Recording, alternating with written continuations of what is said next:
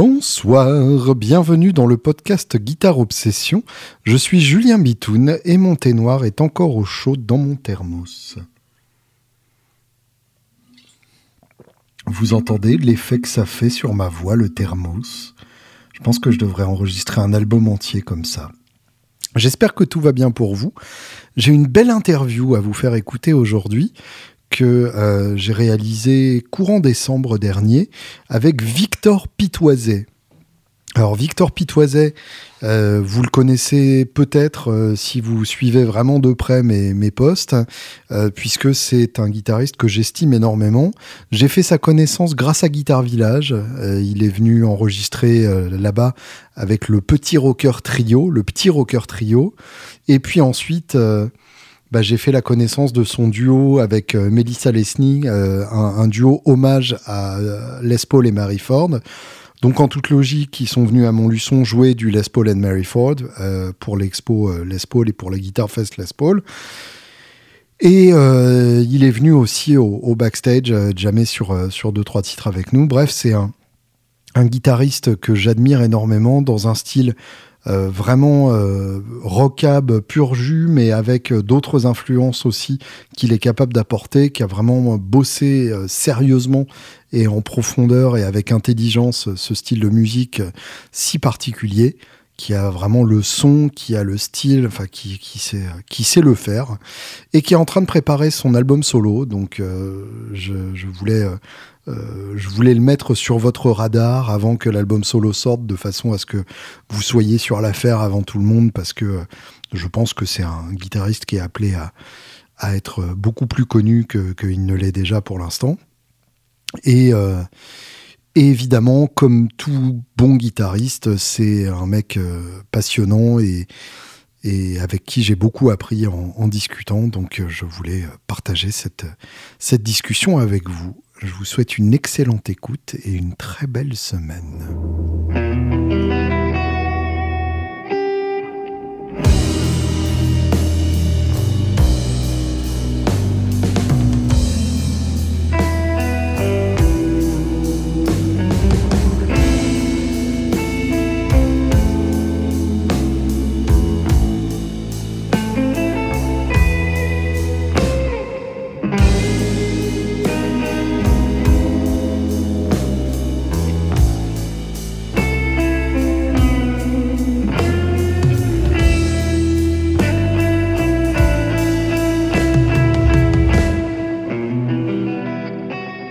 Bonsoir Victor. Hello.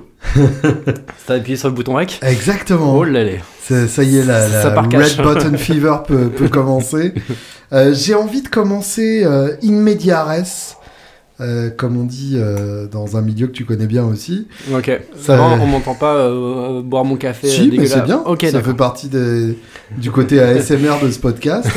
de, de, commencer in media res en rebondissant directement sur ta remarque.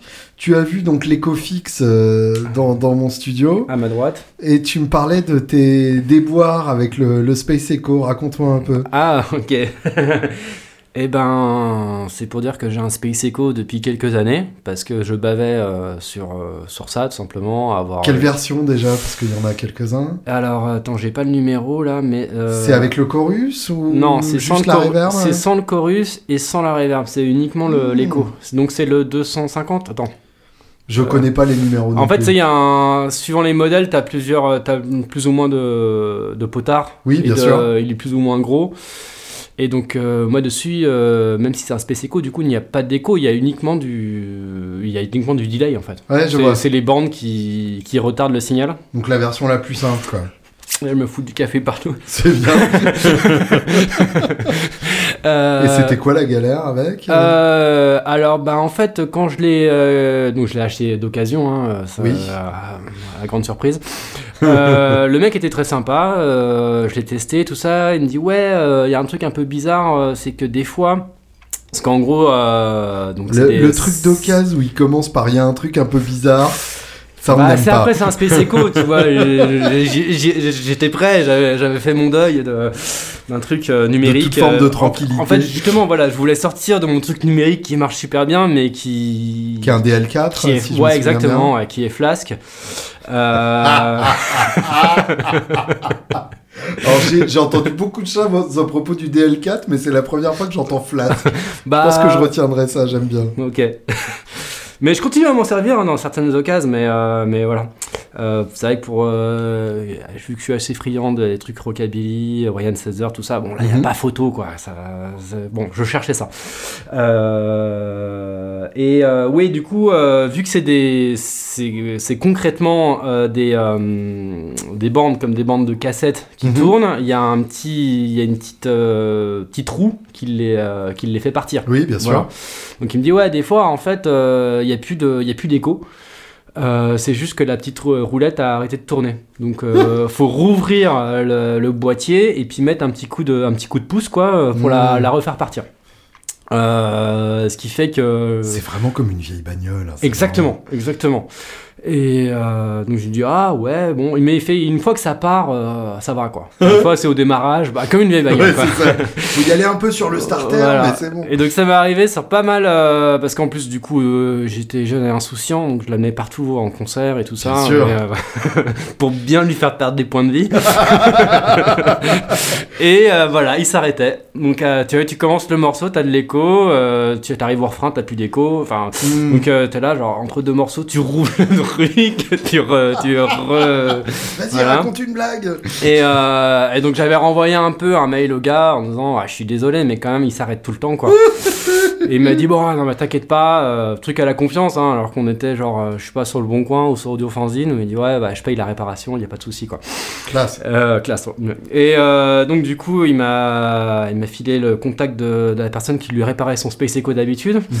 Euh, je l'ai Tu veux fait- dire qu'il lui avait réparé de façon à ce qu'il marche pas vraiment, c'est ça? Bah, comme une vieille bagnole, quoi. Est-ce que ça, re- ça remerde six mois plus tard, quoi. Et euh, donc, du coup, je l'ai fait réparer. Euh, après, je l'ai re-amené en concert, parce que j'avais pas compris.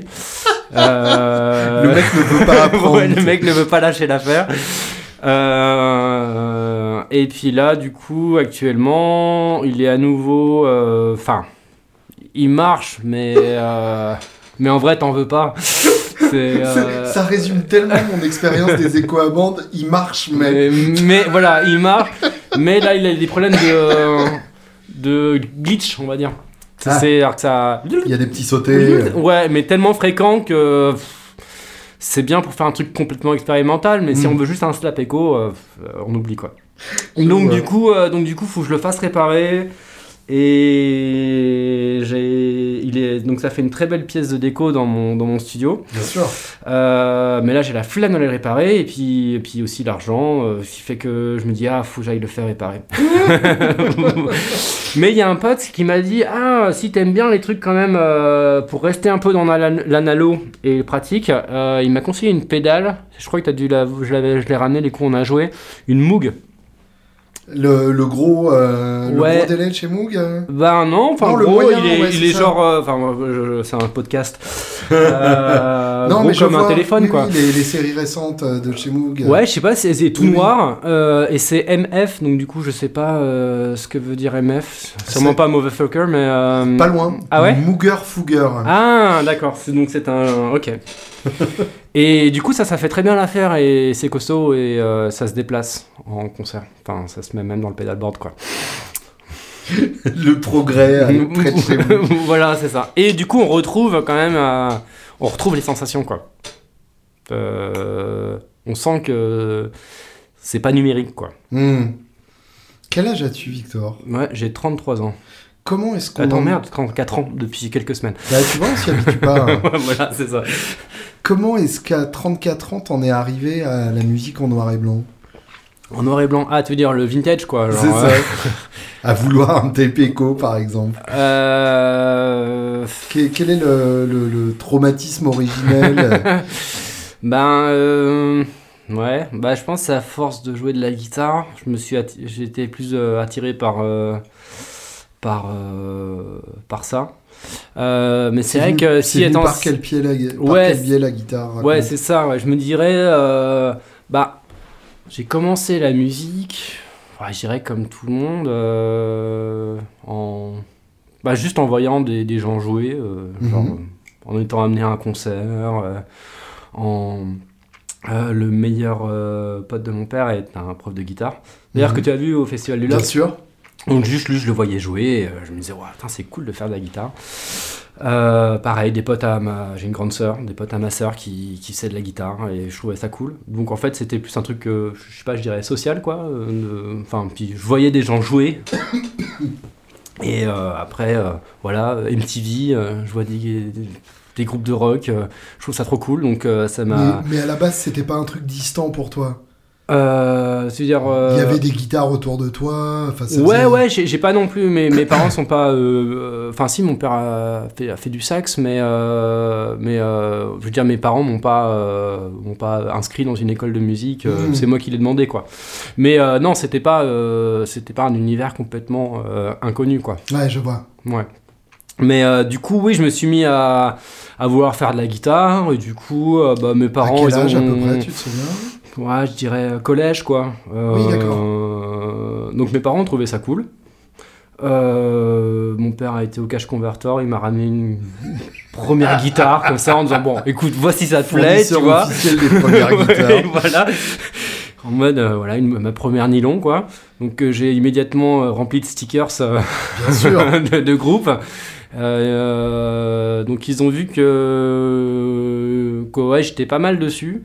Justement, quel groupe à l'époque Là, on est en, on est en pleine vague néo-metal, non, à l'époque Ouais, je pense, je pense, mais du coup, moi, ce qui m'avait attiré, c'était euh, les trucs que j'écoutais, je pense à ce moment-là, le néo-metal pas trop, mais euh, genre euh. Nirvana, euh, euh, ouais, le, le- euh, un peu le rock 90, quoi, je dirais, quoi. D'accord. Et euh, donc à ce moment-là, du coup, mes parents, ils se disent bon ben c'est cool, euh, si tu veux, on peut te payer des, euh, des cours de musique dans une MJC. Donc euh, c'est là où bah, j'ai pris mes premiers cours de guitare. Hmm. Donc ouais, ben, prof sympa, il me fait relever les, les disques que j'aimais bien. C'est encore le moment où on avait, bon, ramenais- il mettait le CD dans le truc, il écoutait, genre voilà, Oui, relevé, comme As You Are, enfin les genres de trucs comme ça. Enfin, même si je pense qu'il la connaissait déjà. Parce qu'il a fait bosser à 357 autres élèves. C'est ça, avec Wonderwall et d'autres trucs comme ça. Et, euh, et voilà, et puis après, euh, après, je sais pas comment, mais je pense c'est pareil, en regardant les gens jouer, j'ai euh, très vite été un peu euh, euh, fasciné par le, par le côté jazz, par le- l'improvisation en fait. De, euh, Qui, qui te vient d'où? T'as une idée le- bah, en fait, je suis en train de, du coup, là, je suis en train de. euh, estampillé jazz qui t'aurait scotché? Alors en disque, j'en sais rien. Mais euh, c'est un truc débile, mais euh, chez mes parents, il y avait le câble. Uh-huh. Et euh... Ce qui à une époque voulait dire l'accès à des programmes que les autres n'avaient pas. bah il y avait genre une TV, donc là il y avait Bah des, oui, voilà, des groupes. Mais il y avait aussi. VH1 aussi où il y avait de la musique. Alors ça euh. j'avais pas, je pense. Mais je vois. peut-être Je, pas dans le je- bouquet. euh, ouais, je sais pas. mais euh, je vois, je vois quelle chaîne c'est, mais euh, je pense que je l'avais pas. Mais il y avait aussi Mezzo, Ah, qui est une chaîne euh, mi-classique, euh, mi-jazz. Bien sûr, où il y avait des concerts entiers. Voilà, et, euh, et genre, la journée c'était classique, et puis le soir ça passait jazz. Et je sais pas, je me rappelle une première soirée, je rentre de soirée, je me mettais, je tombe sur Mezzo avec, euh, avec des, des jazzmen français qui, qui jouent grave. Et puis, genre, enfin, genre, enfin, un- genre des trucs bien filmés où tu les vois en interaction comme ça, et je, je me Mhm. dis, putain, je fais de la guitare. Eux, ce qu'ils font, c'est euh, incroyable, quoi. et euh, du, coup, euh, et puis il y avait aussi bah, le, le pote de mon père qui lui est un peu branché sur plein de styles, notamment le jazz, le blues, tout truc comme ça. Donc, Mhm. Commençais à prendre des cours aussi avec lui, il m'expliquait un peu plein de trucs. euh, il, euh, bah, justement, l'harmonie, il me dit ouais, tu peux, euh, tu peux aussi, parce que j'étais à Dijon.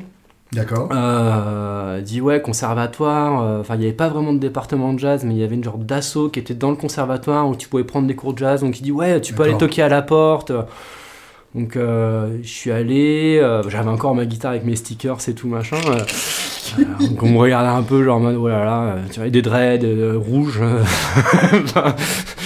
et, euh, et en même temps va je me disais c'est- cool ce truc du jazz tu vois mais euh, je me sentais dans un autre univers tu vois euh, et tu vois, premier cours sur euh, voilà l'harmonie, les modes, trucs comme ça. Ah non, ici, je sais comment j'ai. oui, là c'est clair comme de l'eau de roche.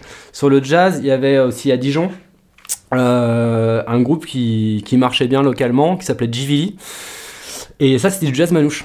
Et en fait, c'est un peu euh, vers cette période-là où le jazz manouche est grave arrivé Bien à la sûr. mode. Et notamment, juste après, il y a eu San Severino, enfin, genre de truc. Et Thomas là, moi, je suis tombé, euh, je suis tombé, enfin, tu vois, c'est ça. Entre ce que j'avais vu, genre en rentrant de soirée à mezzo et les trucs de rock et de machin, je me dis putain, la vache, le swing, le jazz manouche. En plein milieu, il y avait le jazz manouche. Ouais, voilà, c'est ça. Donc, euh, clairement, ce groupe JVD, j'ai été euh, sorti de scène, j'ai chopé le guitariste en mode Ouais, tu me donnes des cours.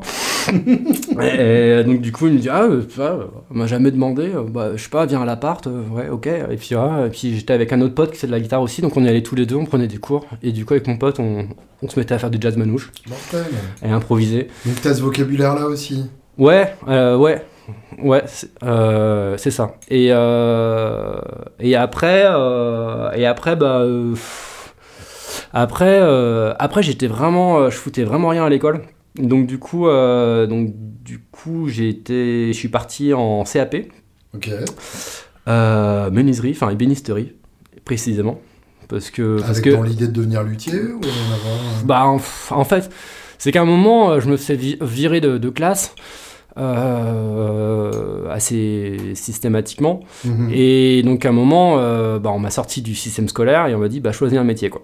Ouais, Et d'accord. donc, euh, j'étais là, euh, moi, j'aimais faire de la guitare. euh, On me dit, ouais, euh, là, CAP guitare, non, ça, ça n'existe pas, quoi. Genre, euh, euh, donc j'ai dit bah je sais pas les guitares, euh, le bois, euh, luthier, voilà. euh, et, euh, Genre limite association d'idées. quoi. ouais ouais c'est ça.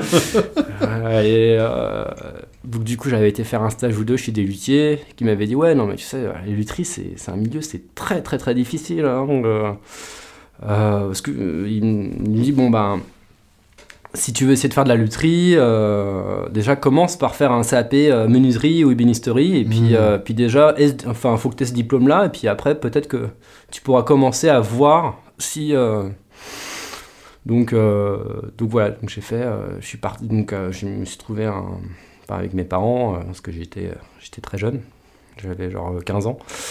Euh, j'ai trouvé un maître d'apprentissage en ébénisterie, et donc je suis resté 3 ans là-dedans, parce que le CAP durait 3 ans. D'accord. Voilà. Et donc, euh, bah, c'est une période, euh, j'ai essayé de garder, enfin, de, de, de continuer à faire de la musique au maximum, mais bon, c'était pas du tout le même milieu. euh, je me dégommais les mains. euh, Hmm. pff, euh, dès que je faisais des. Enfin, c'était une boîte un peu, euh, enfin, compagnon du devoir, machin. Donc, euh, dès que je faisais des trucs musicaux, ils me, ils me traitaient comme, euh, comme. donc, euh, mm, puis voilà, c'était, enfin, il y avait un peu euh, mes parents qui m'avaient dit, ben voilà, une fois que tu as un diplôme, après, euh, enfin, tu vois, vu que j'avais un, un peu rien foutu à l'école, euh, ils me disaient, bon, bah, si tu as un diplôme, après, euh, après, on te fout la paix, et si tu veux faire, faire de la musique, faire des Mm. études musicales, mais déjà, tu valides ça, quoi. Ouais, passe ton CAP d'abord. Voilà, exactement. Et donc, une fois que j'ai eu mon CAP, je me dis, yeah Terminé. Euh, Est-ce que tu veux faire un bac pro non Surtout pas C'est pas ce qu'on avait dit. voilà. Je crois que je n'ai pas touché un bout de bois depuis, euh, depuis, euh, depuis, euh, depuis mes 18 ans. Ah ouais? Ouais, ouais, si, j'ai dû scier une planche ou deux, mais pff, franchement, c'est. Ça t'attire pas? Bah, et puis toute cette expérience-là de, de, de, de, ce- de cette boîte, tout ça, franchement, c'est un Mm. peu. Je sais pas. euh, J'avais trop envie de faire de la musique. Ouais, je vois. Et, euh, et donc là, euh, ben, à partir de là, j'ai fait la MAI Excellent. à, À à Nancy. Nancy, c'est ça. En fait, ça a revenu à mon au pote de mon père qui était prof de guitare, qui lui avait fait ça, mais du coup il y a longtemps et ça s'appelait encore le, c'est un comme un jeu de mots avec le CNSM, mais le CN. Enfin, et, et en fait ils avaient pris un genre presque quasiment les initiales de CNSM, mais sauf que c'était pas. euh, c'est euh, CN, euh, CM, tu vois. Ouais, c'est vrai que c'était ça, CNCM. Et il avait dit, ouais, euh, moi j'avais fait cette formation-là, et euh, je me l'avais fait financer par le Pôle emploi, Hmm. en faisant tel truc et tout. Et, et du coup, j'avais, j'avais tenté de faire la même chose. J'avais été voir. Euh, j'avais été voir Pôle emploi en disant, bah voilà, je sors d'un CAP, euh, j'ai envie d'une reconversion. euh. à 18 ans. Ouais, exactement. le mec crédible, tu sais. non, mais euh, voilà. J'ai euh, fait le tour, c'est ouais. bon. Euh, bah, du coup, le, le Pôle emploi m'avait pris au sérieux en disant bah, il faut que vous trouviez des, il faut que vous trouviez des promesses d'embauche. Donc euh, Mm. j'ai été faire le tour des écoles de musique de Des Dijon. sponsors, quoi. en Ouais, voilà, c'est ça. J'ai été faire le tour des écoles de, de musique. J'ai été voir les profs en disant bah, est-ce que tu me fais une recommandation? Comme quoi, Mm. si j'ai un diplôme, ça peut t'intéresser. Euh, Ouais, ouais, donc voilà. Je suis venu avec euh, genre une dizaine de, de, de, enfin, de, de papiers, enfin de, lettres, comme quoi. Et puis euh, après. Euh, c'est passé en commission, puis on dit ok, on prend votre. Ah, tu t'es bougé le cul, quand même. j'ai eu C'est beau. 7000 balles euh, du, euh, du Pôle emploi pour, Ouais, euh, pour faire la formation. Donc j'ai été pris entièrement, et puis plus euh, l'appart. mes parents ils étaient là, putain, la vache. euh, ah ouais, là, là, euh, par, rapport au, euh, par rapport au collège, là, tu t'es- là, tu t'es un peu bougé, quoi. et donc, Donc, euh, tu en es capable. donc voilà, donc euh, j'ai été, à- été à Nancy. Euh, en- au département de jazz, du coup. C'était encore euh, l'époque de Hans ou c'était déjà Kermit qui avait repris? Non, c'était Hans, c'était en 2008. D'accord. Ouais. Et euh, donc du coup, ouais, je fais un an là-bas. Et puis, et puis après ça, je me suis dit, ben, rester sur Nancy, je sais pas. Enfin, finalement, tu vois, là, une année, un an, ça passe vite. Euh, Mm. Enfin, c'était mon premier appart aussi. euh. T'as appris des choses à la MAI Ah, grave. Ouais. Bah, en fait, c'est surtout que je sortais de 3 ans. De, dès que je touchais une guitare, euh, je me suis emmerdé par, euh, Mm. par la boîte, machin. Dès que j'avais un concert, truc. euh, euh, Donc là, c'était l'o- l'occasion d'être Ah bah là, j'y 24 heures sur j'y 24, allais, euh, j'y allais, euh, j'allais au bras le bas de combat. euh. mais, euh, mais du coup aussi, voilà, je suis arrivé euh, dans ma promo. euh, il y en avait des qui avaient déjà fait, euh, qui avaient déjà fait les classes conservatoire, machin, tout truc. Hmm. Donc moi, je sortais de 3 ans de, de CAP. Ouais. Euh, mais c'est, pour moi, c'était parfait, quoi. Hmm. Parce que déjà, il y, a, il y avait 20 heures de cours par semaine. Puis plus, j'étais dans les studines juste à côté. euh, donc je prenais les cours toute la journée. euh, Enfin, moi, ça me fascinait. hein, ce qui se, euh, Ouais, donc de- tu jouais de- effectivement euh, euh, 6 à 8 heures par jour. quoi. Ouais, c'est ça, ouais, Mm. euh, même, ouais même, même plus, quoi. Ouais. Et euh, il y a des profs qui t'ont particulièrement marqué? Ben, ouais, franchement, moi, ouais, c'était une super année. Hein, euh, euh, bah, on avait, euh, c'était sa dernière année. Donc Ouais. euh, là, maintenant, ça doit faire un petit moment qu'il doit être à la retraite. Euh, mais j'avais Cochet en, Hmm. en harmonie. J'aime beaucoup l'harmonie. Donc, euh, donc euh, là, là, on partait en plein dedans. donc, on partait sur des cours d'analyse. Ça me, ça me rendait, ça me rendait fou. Il y avait, ouais, non, non, franchement, toute l'équipe de profs, c'était génial. Pierre-Alain Goualch, un Mhm. pianiste, pianiste très jazz. Pareil, qui nous sait faire. Lui, il s'amusait plus sur le rythme, il nous sait faire des trucs. euh, Enfin, il cherchait toujours de polyrythmie, euh, tu vois, entre nos pieds nos mains, nos trucs, machin, et puis il pensait une clave et tout, etc. Euh, on avait régulièrement aussi euh, un batteur, Christian Mariotto, ah, je sais plus comment il s'appelait. Ouais, on- lui nous faisait jouer, puis on. Après qu'on a, une fois qu'on avait joué, on parlait de comment ça s'est, Mhm. comment ça s'est passé, comment on l'a vécu, comment on peut approcher, tu vois. le- Débrief Ouais, voilà, c'est ça. Putain, il y avait- après, il y avait les masterclass, mais finalement, ça, ça passait, ça passait très vite, tu vois. Oui, le bien temps sûr. d'une- temps d'une journée, euh, le concert, tout ça. Mais d'ailleurs, c'est très cool d'avoir ça. Sais, ils, Bah, c'est accueillent, ils accueillent des groupes et euh, ouais. ouais, t'as l'interview. Euh, on avait eu des trucs cool cette année-là, je me rappelle. Il y avait eu. euh, euh, bah déjà, il y avait eu des gens, euh, des élèves de la Berkeley School euh, de Mhm. Boston. Euh, Enfin, gros gros level. euh, et jazz en plus, donc du coup, là, pour le- j'étais genre, waouh, là, c'est incroyable, ces américains. en plus, ils ont le gros accent. Toujours le complexe du ouais, ouais, c'est ça. Et euh, David Fudzinski aussi, ouais, qui de la Berkeley. euh, Mm. ouais, euh, comment il s'appelle Godin. Christophe ouais, voilà, Christophe Godin. Euh, putain, je me rappelle. ouais, il y a eu plein de concerts, quoi. Hmm. Et euh, ouais, non, donc. euh, ouais. Une super, une super expérience. Ouais. Mais euh, après, voilà, un an, ça passe hyper vite. Et je crois que sur cette année-là, j'ai clairement fait plein de progrès parce que je me suis mis à fond. Mais euh, ce qui était cool, c'était qu'à la fin, les profs ils nous disaient Bah ouais, là, cette année, t'as fait, t'as fait des progrès de, de fou, mais euh, si tu veux vraiment rentrer là-dedans, euh, c'est.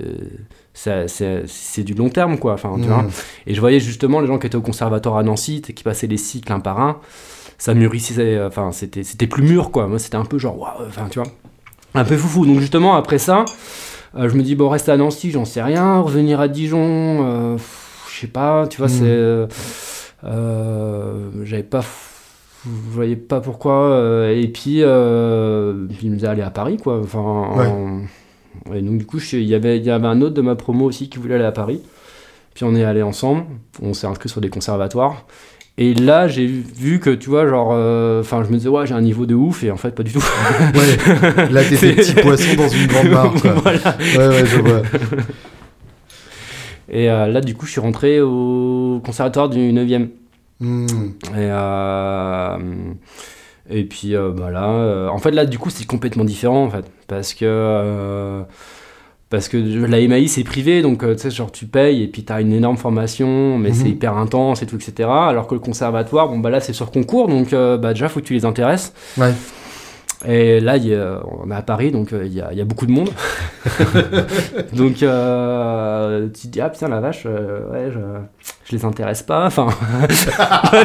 Ah, il y a du monde tout ça et euh, et puis une fois que t'es rentré parce que finalement voilà je rencontre le prof de grade qui me dit ah ouais non mais oui c'est génial et tout c'est super non mais il y a des gens en liste d'attente je te mets dans la liste d'attente mais ça va passer mes trucs machin et puis après, une fois que t'es rentré, euh, bah en fait, t'as 2-3 heures de cours par semaine, et puis Ouais. ça dépend quand c'est pas annulé, quand le prof m'a. Enfin, tu vois, Ouais, ouais, dans.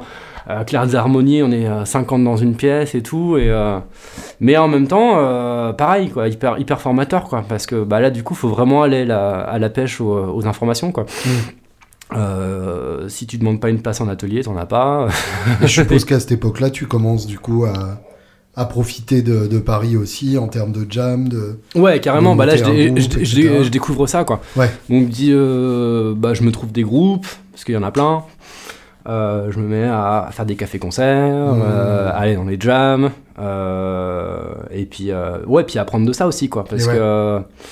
Parce que aussi, mine de rien, dans, enfin, même si, ok, Paris, c'est plein de, de petits villages, mais, mais dans les jams, au début, tu comprends rien, quoi. Ouais. Enfin, en fait, faut être prêt tout de suite, et puis, et puis, et puis, enfin, ouais, euh, tu, tu peux tomber sur des morceaux coriaces, enfin, genre, tu t'entends, enfin, tu vois, tu tu t'y attends pas, quoi. Tu vois, Bien quand t'as, quand fait les jams à Nancy, tout ça, où en fait, c'est toujours ton prof qui est là, avec des élèves, avec euh, l'ampli de l'école, avec, Oui, oui, oui. tu vois, t'arrives, ah, on refait comme on a fait avant-hier. euh, voilà, et là, t'arrives, euh, non, euh, ah non, euh, puis t'attends jusqu'à 1h du mat, et puis à 1h du mat, tu te branches, mais en fait, t'es désaccordé, et puis, puis en fait, ah, puis tu rentres chez toi, tu te dis, mais c'était horrible. Et puis de toute façon, c'est un ampli de clavier.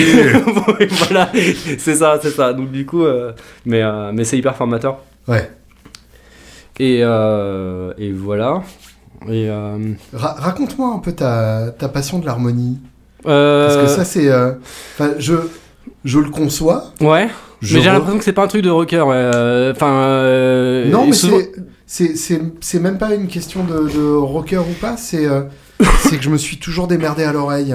Ok. Et du coup, j'ai jamais vraiment ressenti le besoin. Mais je découvre, euh, bah, notamment avec Adam Neely sur, sur YouTube. Ah oui, ouais, c'est vrai que ça, c'est le. Je trouve que c'est l'aspect hyper cool de YouTube. euh, Parce que, enfin. Quand j'ai commencé la musique, euh, bon, je pense que déjà YouTube n'existait pas, et puis au début il y avait juste des clips et tout, etc. Et le côté pédago s'est développé, et moi les premiers cours d'harmonie que j'avais, c'était vraiment des trucs euh, introuvables, quoi. Enfin, Ouais, tu vois, ça. et qu'en fait, à un moment, c'est- ce contenu-là a commencé à débarquer sur Internet, avec des gens comme Madame euh, Nelly, Je avec... peux euh, concevoir, du coup, grâce à lui, le côté potentiellement euh, euh, ludique de l'harmonie. Mais, mais j'aimerais bien que tu me- m'en dises plus. Euh, bah. Euh, après, euh, ouais, par exemple. si j'ai si bien Ouais. compris, euh, c'est pas juste savoir harmoniser la gamme majeure et savoir quel, quel mode jouer sur un 2-5-1. Si, Ouais. euh, si j'ai bien compris, il y a un côté quasiment euh, philosophico-mathématique euh, si on pousse le truc un peu loin. Ouais, oui, oui, ça peut. Ouais, ça peut. Oui, oui, même avec. Enfin, tu vois, les, les trucs. Le nombre d'or euh, qui, qui correspond Mm. ou je sais pas quoi. Mais bon, ça, j'ai envie de dire. euh, ça m'intéresse pas forcément. Ouais. Mais, euh, mais non, par contre, non, il y, a un- il y a un moment où j'ai eu un, un gros déclic là-dessus. C'était justement cours au 9ème. Euh, Il y a un prof qui s'appelle, enfin, musicien, Pierre Bertrand Mhm. qui est, qui est saxophoniste et surtout qui est arrangeur. Et là, l'arrangement, c'est un truc. euh, en fait, euh, il donnait ses cours. Alors, c'était réservé pour le, pour le cycle supérieur. Je me suis dit, vas-y, je m'incruste. et et euh, putain, ouais, d'accord, machin. Mais, euh, et du coup, lui, il nous apprenait à écrire pour ensemble de, ensemble de, de, de cuivre, ou, enfin, ou de sax, ou de. Voilà. Mmh. Et après, c'est un truc sur trois ans, puis après, tu finis avec le big band, quoi. Et, euh, et puis en même temps, lui, il a une grosse culture classique. Et donc, Mhm. même en fait, euh, euh, il fait des analyses d'écriture, genre big band, vraiment de jazz, mais en décortiquant, genre du Ravel. Mmh, oui, d'accord. Et en fait, c'est jusqu'à là, j'écoutais pas de classique, et à partir de ce moment-là, je commençais à tomber dans justement dans, dans cette période début 20e du classique où je me suis dit, c'est. Enfin. Tu vois, en- genre. euh, T'as l'impression d'avoir vu plein de trucs en jazz, tu vois, genre Mm. euh, Giant Step, où tu dis, voilà, là, là, là, là, là, tu peux pas. Et, et après, tu vois, genre, euh, ce que fait Debussy ou ce que Mm. fait. euh, tu dis, ah ouais, non, oui, d'accord. Et enfin. Et, et justement, lui, tous ses cours où en fait, il, il parlait du, il parlait genre de Ravel, mais en utilisant le langage de jazz, tu vois, genre, euh, Mmh. comme se dire, genre, euh, Ouais, ça c'est un voicing dièse 9, alors que, enfin, Ravel l'aurait jamais pensé comme bien ça, sûr, quoi. oui, oui, je Tu vois. vois, mais en, en- en ayant cette approche-là, je trouvais ça complètement dingue. Oui, parce que l'harmonie, c'est sous-entendu harmonie jazz. Euh, bah, moi, si je l'ai c'est euh, je l'ai appris comme ça, en tout cas. solfège, en gros, euh, si j'ai bien compris. Ouais, ouais, je pense. Bah, après, tu vois, par exemple, je m'étais même inscrit en, en écriture baroque, tu vois. Mhm. Et là, c'est euh, c'est complètement pensé différemment, quoi. Et oui, En fait, c'est juste, je pense, oui, l'harmonie, c'est comme les maths, en fait, quoi. C'est comment, de, enfin, de toute manière, il se passe des choses, et c'est comment tu les, comment tu les expliques, quoi. Mmh. Et après, oui, euh, Oui, c'est pour ça qu'il y a, pour ça qu'il y a plein de gens où ça marche très bien à l'oreille, quoi, parce Ouais. que, bah, Django Reinhardt, il fait vraiment du jazz et, euh, bien sûr. et il entendait tout. Hein. Oui. Après, du coup, il, euh, euh, enfin. Souvent on s'imagine qu'un autodidacte, il, il ne il- il connaît pas la musique, mais en fait, euh, enfin si, c'est juste qu'il y a des, euh, je pense que dans l'harmonie, ça, ça codifie les choses et de se dire bon Mhm. voilà ça, mettons-lui un nom, euh, c'est officiel, c'est ça, et puis, Ouais. ah, mais sauf qu'encore une fois, voilà, tu bifurques en, en, en écriture baroque, il se rend compte qu'en fait ça porte pas du tout les mêmes noms et ça n'a Mhm. pas le même sens et tout, mais finalement ça, c'est du pareil au même quoi. Et oui, bien sûr. J'ai, j'ai eu cette chance, ouais, effectivement, de découvrir ce, ce- ces, ces compositeurs euh, tournants du, du 20e. euh, et ouais, il y a, y a des trucs. Mm. Je, je me souviens avoir eu le, le flash sur la cathédrale engloutie, Oula, oui, que je trouve mais ouais gros, gros pavé, ouais. dingue. Oui, oui. Et, euh, et j'ai- du coup, je voulais, euh, je voulais faire un cadeau à, à ma femme et je lui ai acheté la partoche. Ah ouais Parce que je lui disais, tu vas voir, c'est super beau. Et puis elle a regardé le truc, genre, alors oui, peut-être dans une quinzaine d'années, mais non, c'est pas ça. elle, elle est pianiste Ouais, ouais, Ok. ouais. Ouais, parce Mais, que même, euh, c'est là, pour, pour anecdote, euh, je bosse pour une, euh, pour une application de musique qui fait principalement du classique. Mhm. Et cette pièce-là, la Cadala Angouti, euh, la partition est tellement vénère qu'elle fait planter l'app, donc ils n'arrivent pas à la faire marcher. J'adore le principe. mais du coup, ouais. euh, C'est trop de notation euh, que le que l'app suite- ne comprend suite pas. à ça, ça m'a débloqué. euh, Bon, je- j'écoutais déjà beaucoup Stravinsky euh, quand j'étais petit. Ouais. C'est mon côté métal. Mais euh, voilà, oui, c'est ouais. suite à ça, j'ai compris Satie, euh, j'ai compris Arvo Part. ouais. Et jusqu'à récemment, je trouve qu'il y a, il y a de cette écriture-là dans, les, dans certaines bandes originales de films. Euh, Oui. notamment les, le, dernier Jordan Peele, euh, Nope. Ok. un, C'est Jordan Peele, c'est un réalisateur Ouais, c'est ça. Ok. et son compositeur s'appelle Michael Abels. Oui, ok. Et, euh, et, et dans, dans le thème du- de la chanson, il y a un truc des, des fratresses de, d'Arvo Part qui me. Ouais. J'aimerais bien pouvoir lui demander si c'est un Ouais, ouais, clin si c'est si sa référence. si quoi, juste ils sont arrivés aux mêmes conclusions, quoi.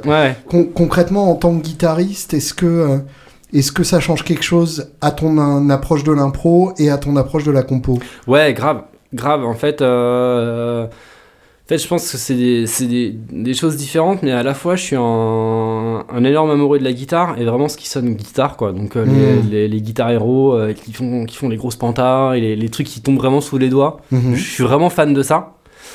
Et en même temps, du coup, je me dis, bah, ce bagage euh, des études du conservatoire, de l'étude euh, de l'écriture, euh, de l'harmonie, je passe aussi beaucoup par le piano. Mhm. Et je vois qu'il y a plein de choses qui sont pas possibles à la guitare. Et ça m'inspire beaucoup. Ouais. Et justement, de trouver des trucs euh, guitaristiques ou de, même. trou- de, de trouver des détours qui te permettent d'y arriver quand ouais, même hein. c'est ça, c'est ça. Et de faire sonner ces choses-là. Euh, et puis, euh, bah, par exemple, je pense, euh, c'est pour ça qu'aussi après, un peu plus tard, enfin, vu que je suis longtemps resté quand même dans le, dans le jazz, dans, le- dans le bebop, mais sans non plus avoir. euh, j'ai jamais eu de groupe, par exemple, jazz. Enfin, j'ai toujours eu des groupes de rock, ou de pop, ou de, ou de trucs barrés, ou de. Mais euh, ça m'est quasiment. Enfin, si aujourd'hui, euh, avec Mélissa, on, on fait du jazz, mais. euh, puis avec le petit record trio, mais enfin. Mais. Euh... Ce moment où le mec se rend compte qu'en fait il fait du jazz tout le temps. Ouais, Exactement. Bon, à part tous mes projets, euh, je fais pas de jazz. non, mais, euh, mais en fait, justement, je, euh, je disais avant ça, il y a un moment où j'ai découvert le rockabilly, Brian Setzer, tout ça, et j'ai vu qu'il y avait tout ça dans, dans du rock'n'roll, quoi. Bien sûr. Et, et là, je me suis dit, putain, c'est. D'ailleurs, Setzer était, enfin, est toujours fan de Django. Enfin, Ouais, il y a- grave, grave. il y a des connexions évidentes. ouais. Et, euh, grave.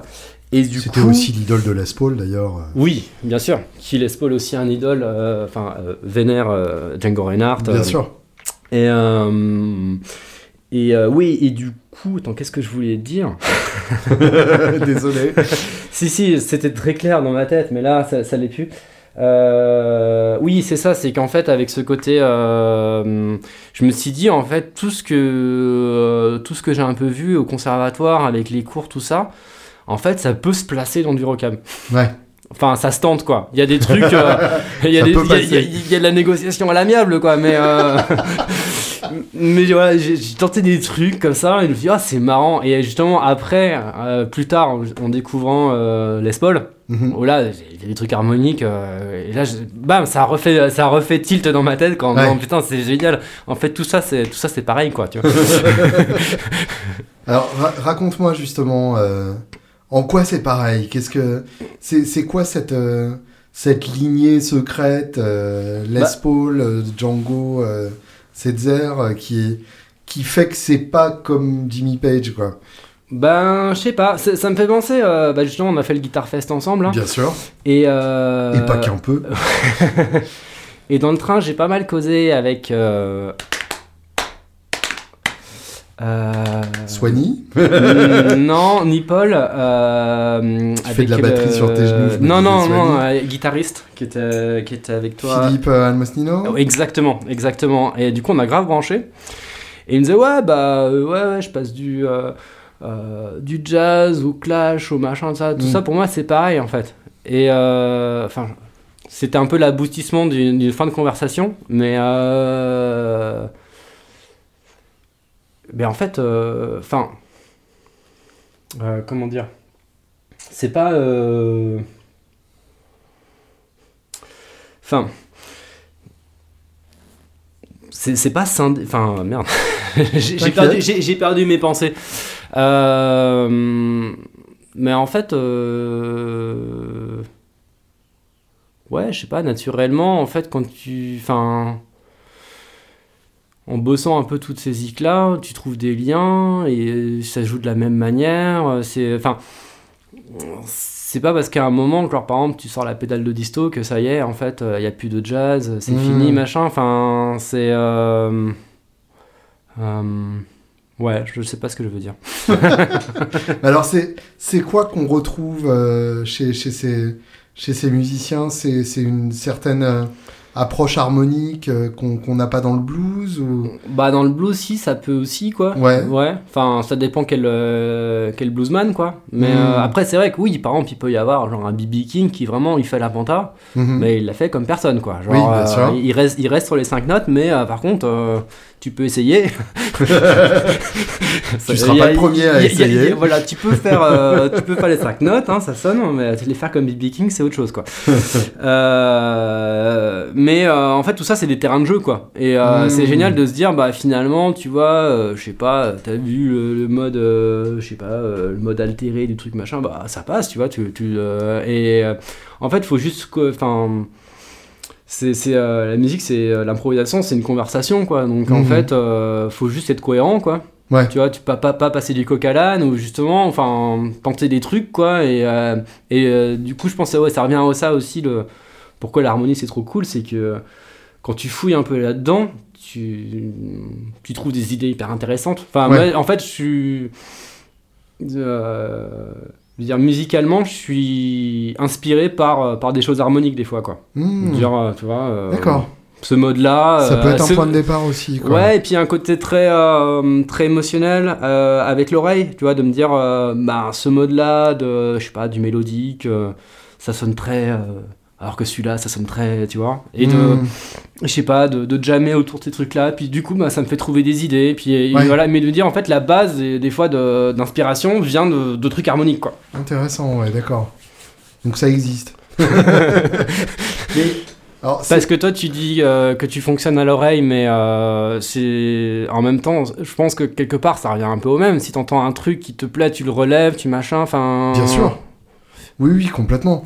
Et souvent, je l'oublie. Mais, euh, mais il m'arrive effectivement de- de- de- d'en garder quelque chose. Ouais. Euh, non, moi, j'ai deux méthodes vraiment, euh, vraiment différentes, que ce soit pour la compo ou pour l'improvisation. Mhm. Pour la compo, en gros, j'ai des idées qui me viennent. Souvent, d'ailleurs, sans la guitare. Ouais. Genre, vraiment, en faisant la cuisine, j'entends un Ouais, truc dans genre. ma tête. Et, et je le mets dans le dictaphone et puis j'espère qu'après je comprendrai ce que je voulais dire, ce qui est rare. Euh, Ouais, de partir d'un mémo, quoi. Genre, ouais, c'est ça. ouais. Et puis après je déroule la pelote euh, comme si j'écoutais une radio imaginaire dans ma tête. quoi. Mhm.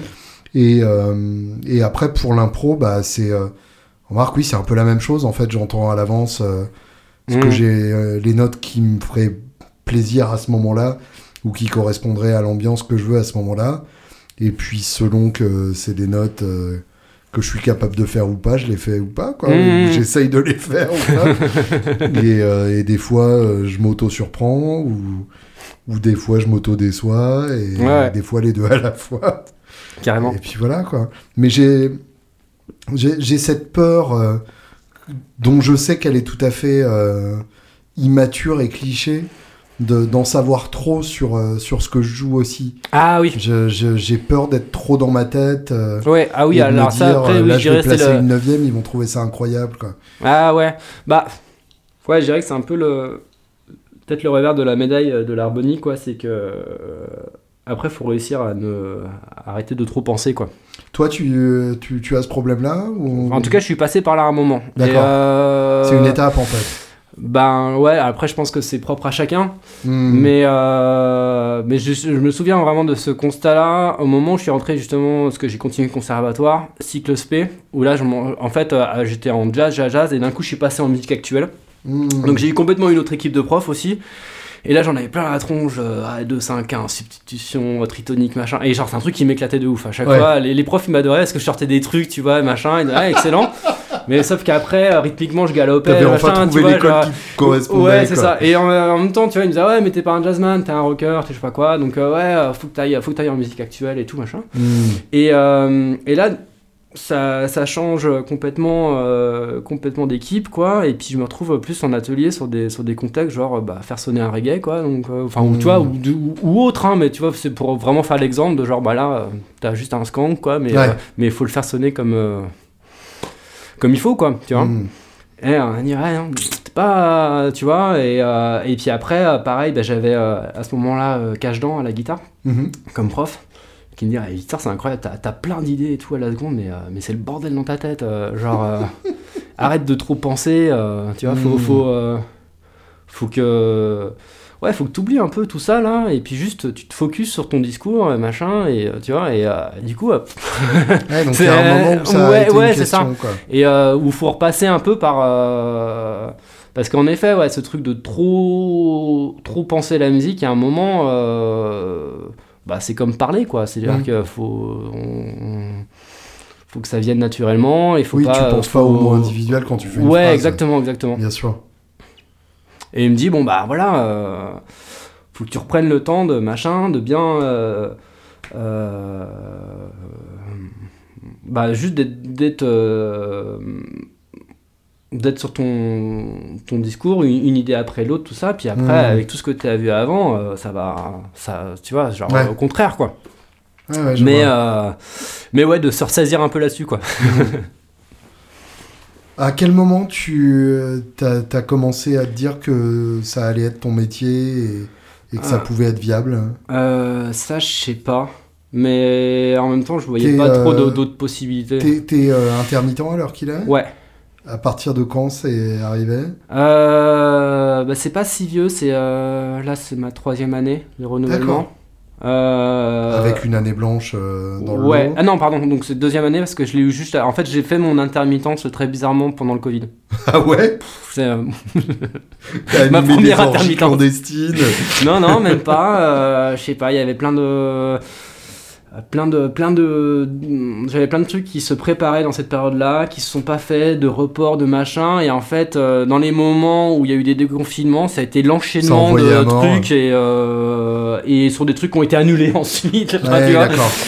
Et, euh, Donc mais beaucoup joué avec un masque voilà, exactement. euh, fait euh, fait des, euh, des résidences pour des trucs qui sont annulés. Donc après, Hmm. bah, on, on répète, mais c'est réannulé. Après, on oublie le truc pendant, pendant six mois. Puis Ouais. après, puis après Plus on- personne n'a envie. et après, au moment où ça joue, plus personne n'est dispo parce Ouais, que c'est le genre d'enfer que ça a été.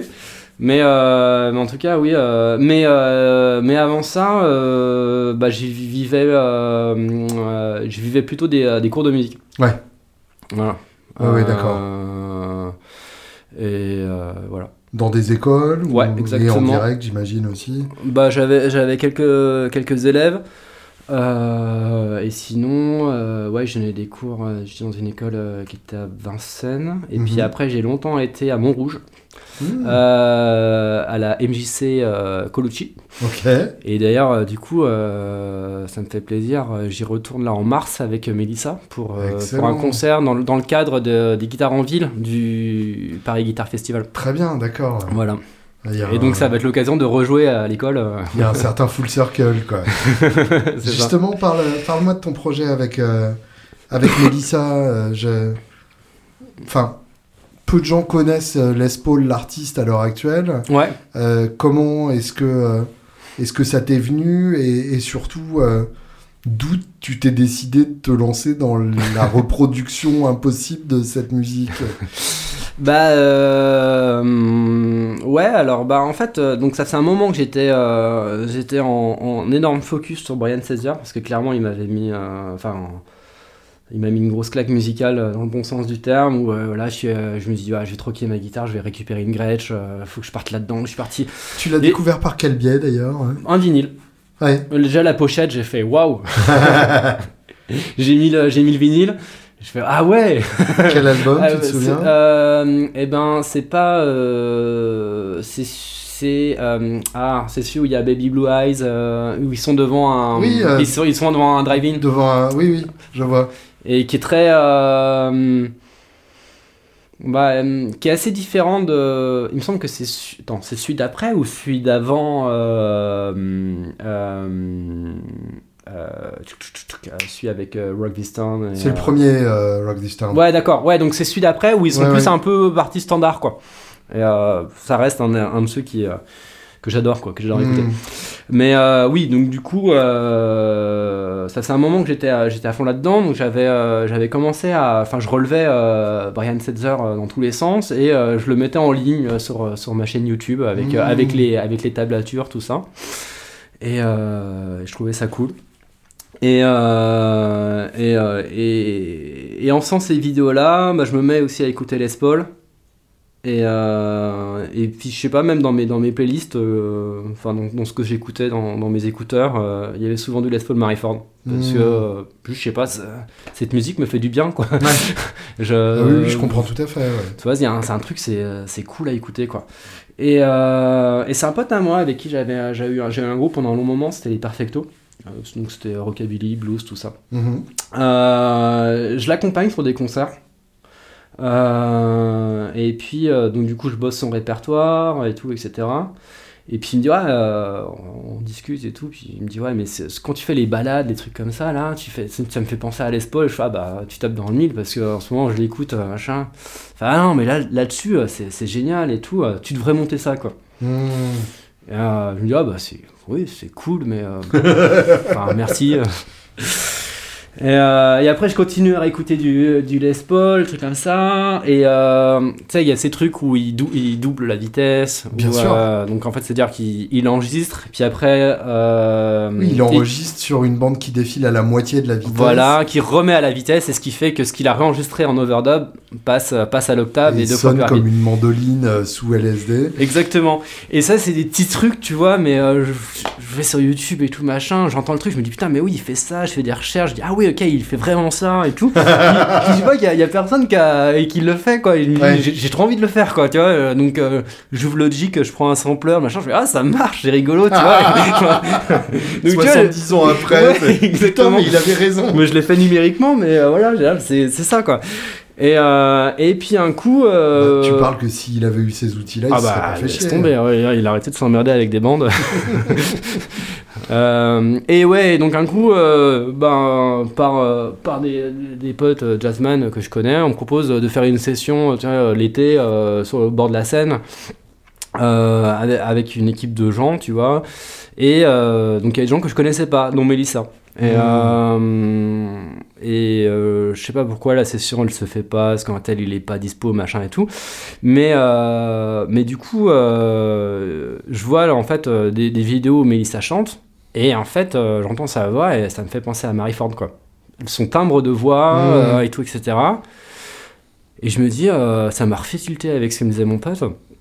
Et j'ai dit, bah, j'étais un peu en recherche de projet et tout. Mmh. Vas-y, je lui envoie un message, quoi. Je sais pas. au début, je voulais même pas monter un groupe, mais j'avais ma chaîne YouTube, je postais des vidéos, je me dis bah en fait j'ai envie de poster vraiment des vidéos, enfin vu que j'avais fait un peu toute une série Brian Setzer, ouais. j'avais vraiment envie de poster du, du, Les Paul quoi, et puis je me dis ben tu vois euh, une chanteuse comme Melissa, je pourrais lui proposer, euh, comme ça en plus ce serait pas uniquement de la guitare, euh, on pourrait faire les overdubs comme fait Marie Ford avec plusieurs voix. Et puis, euh, je sais pas, ça ferait, du, ça ferait du nouveau, quoi. Et puis, je mettrais les tablatures. Euh. donc, en fait, je l'ai contacté comme ça. Bon, voilà, j'ai une chaîne YouTube, euh, j'aimerais bien me faire Wave Moon, ça te dirait, tout ça. Et puis, en fait, elle me dit, ouais, super, je connaissais pas Paul Marie-Ford, mais elle me renvoie sur d'autres musiques. Et en fait, musicalement, on, on, on, branche carrément. Elle est beaucoup plus jazz que moi. Mais en même temps, euh, elle aime vachement les côtés rockabilly, tout ça, etc. Donc en fait, je lui envoie des trucs, elle m'envoie des trucs, machin. On fait cette vidéo-là, on se dit, ah bah c'est cool, tu vois. Mais au début, j'ai vraiment, même la, première, Wave Moon, il y a la tablature en dessous, le truc, c'est pas du tout un clip, quoi. C'est vraiment euh, pédagogique, euh, tout ça. Et puis, et puis c'est à partir de là où il a commencé à y avoir le Covid et tout. Et en fait, après, bah, toute la période du Covid, on s'est occupé en faisant des vidéos. elle, elle m'envoyait des, des voix, je lui envoyais des guitares, trucs comme ça.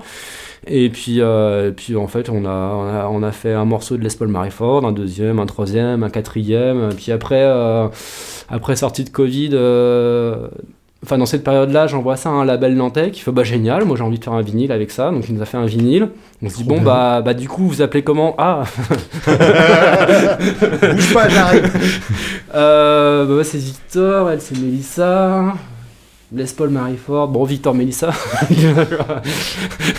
et euh, puis après voilà, ça commence à déconfiner, donc on se dit bah on fait une release partie du, vinyle et puis euh, on passe à Guitar Village faire des vidéos et puis, puis voilà et puis euh, et puis elle vu qu'elle joue pas mal en jazz un peu partout, tu vois elle m'a proposé aussi, euh, tu vois, certains, euh, certains de ses plans de jazz, tu vois, dans, dans, des hôtels ou des brunchs, des trucs comme ça. Et ce qui fait que je trouve c'est le côté sympa de ce duo-là, c'est qu'on peut très bien euh, aller au Guitar Fest dans une setlist avec du Gun N' Roses et plein de trucs comme ça en disant Waouh, c'est rigolo, Les Paul Marie-Ford, c'est rock, mais c'est très vintage, c'est mmh. très, très jazzy, tout ça et, euh, et aller euh, voilà, dans un lieu complètement jazz, on dit ah ouais, c'est, c'est très rock'n'roll. Enfin,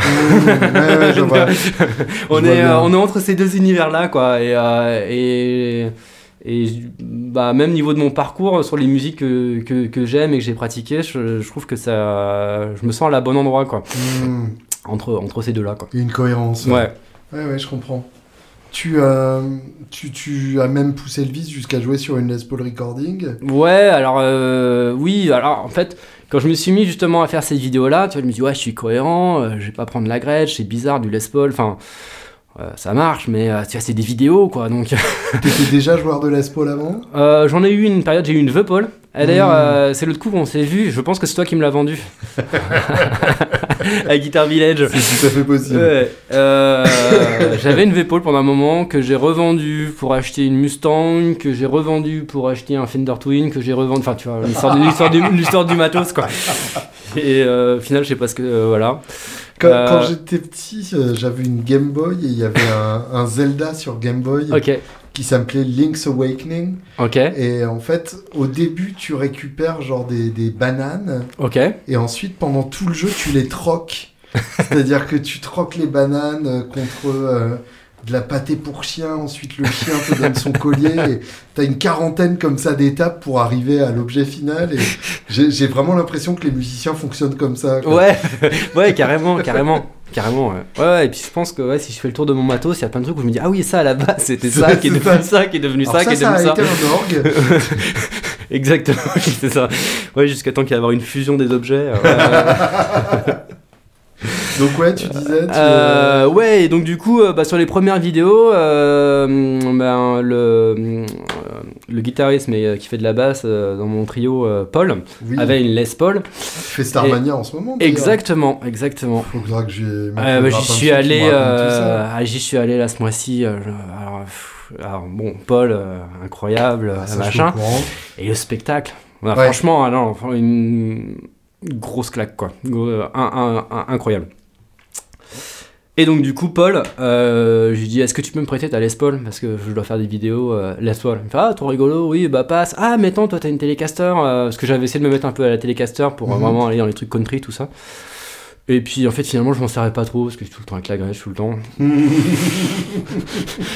Et euh, je dis ah bah ouais pas de souci euh, ah c'est con je viens juste de changer le cordier et tout j'avais hâte de... mais bon du coup c'est pour toi donc hop je lui prête et finalement bah, bah là il fait Starmania en ce moment avec euh, avec euh, la, la Telecaster Avec ton parce ex. que euh, il est vraiment lui il est tombé amoureux de la guitare je crois il l'a il l'a il l'a un peu partout La Les Paul en question, c'était la Gold Top hein? Ouais, je crois que c'est ça, genre de modèle slash, enfin, Ouais, genre une, une Les Paul qui bûche, quoi. Et, euh, et du coup, euh, bah, je me suis remis sur les Paul, je me dis, ah putain, c'est. euh, oui, c'est. euh, c'est cool. Enfin, en fait, surtout, ça fait du bien, parce que mine de rien, j'adore la Gretsch, tu vois, c'est vraiment. ma. Là où je m'y retrouve bien, tu vois. Mais c'est tout le temps avec le Bixby, tu- T'es faux, enfin tu vois, il y, a- y a plein de, Oui. c'est c'est un peu, euh, c'est un peu tornado quoi. Bah, Enfin, c'est tu vois. tout sauf un outil bien conçu. Voilà, sûr. mais il y a de la magie là-dedans, qui quoi. sonne comme ça. Mais c'est genre, euh, t'es là, euh, oh, du calme, quoi, tu vois. Alors que la Les Paul, franchement, il y a un truc rassurant tu vois. Genre, Ouais, tu, ouais. tu- tu fais n'importe quel voicing, il est toujours parfaitement juste. Enfin, surtout sûr. la sienne, en plus, elle- il avait euh, tous les systèmes. Parce que même à Greg, j'ai acheté les systèmes bloquants, les machins. et pff, tu parles, quoi. Non, non, c'est Euh, c'est juste plus facile de changer les cordes Ouais. avec un système bloquant. voilà, Mais exactement. tu seras pas juste pour autant. Exactement. Et, euh, et ouais, et donc du coup, euh, voilà. Et à un moment, bah, au bout de, de- d'un, bah, avec Mélissa, d'avoir fait 1, 2, 3, 4, 5 morceaux, et puis euh, de plus en plus rentrer dans, dans, dans le truc Les Paul, je me suis dit, putain, j'ai envie d'avoir ma Les Paul, quoi.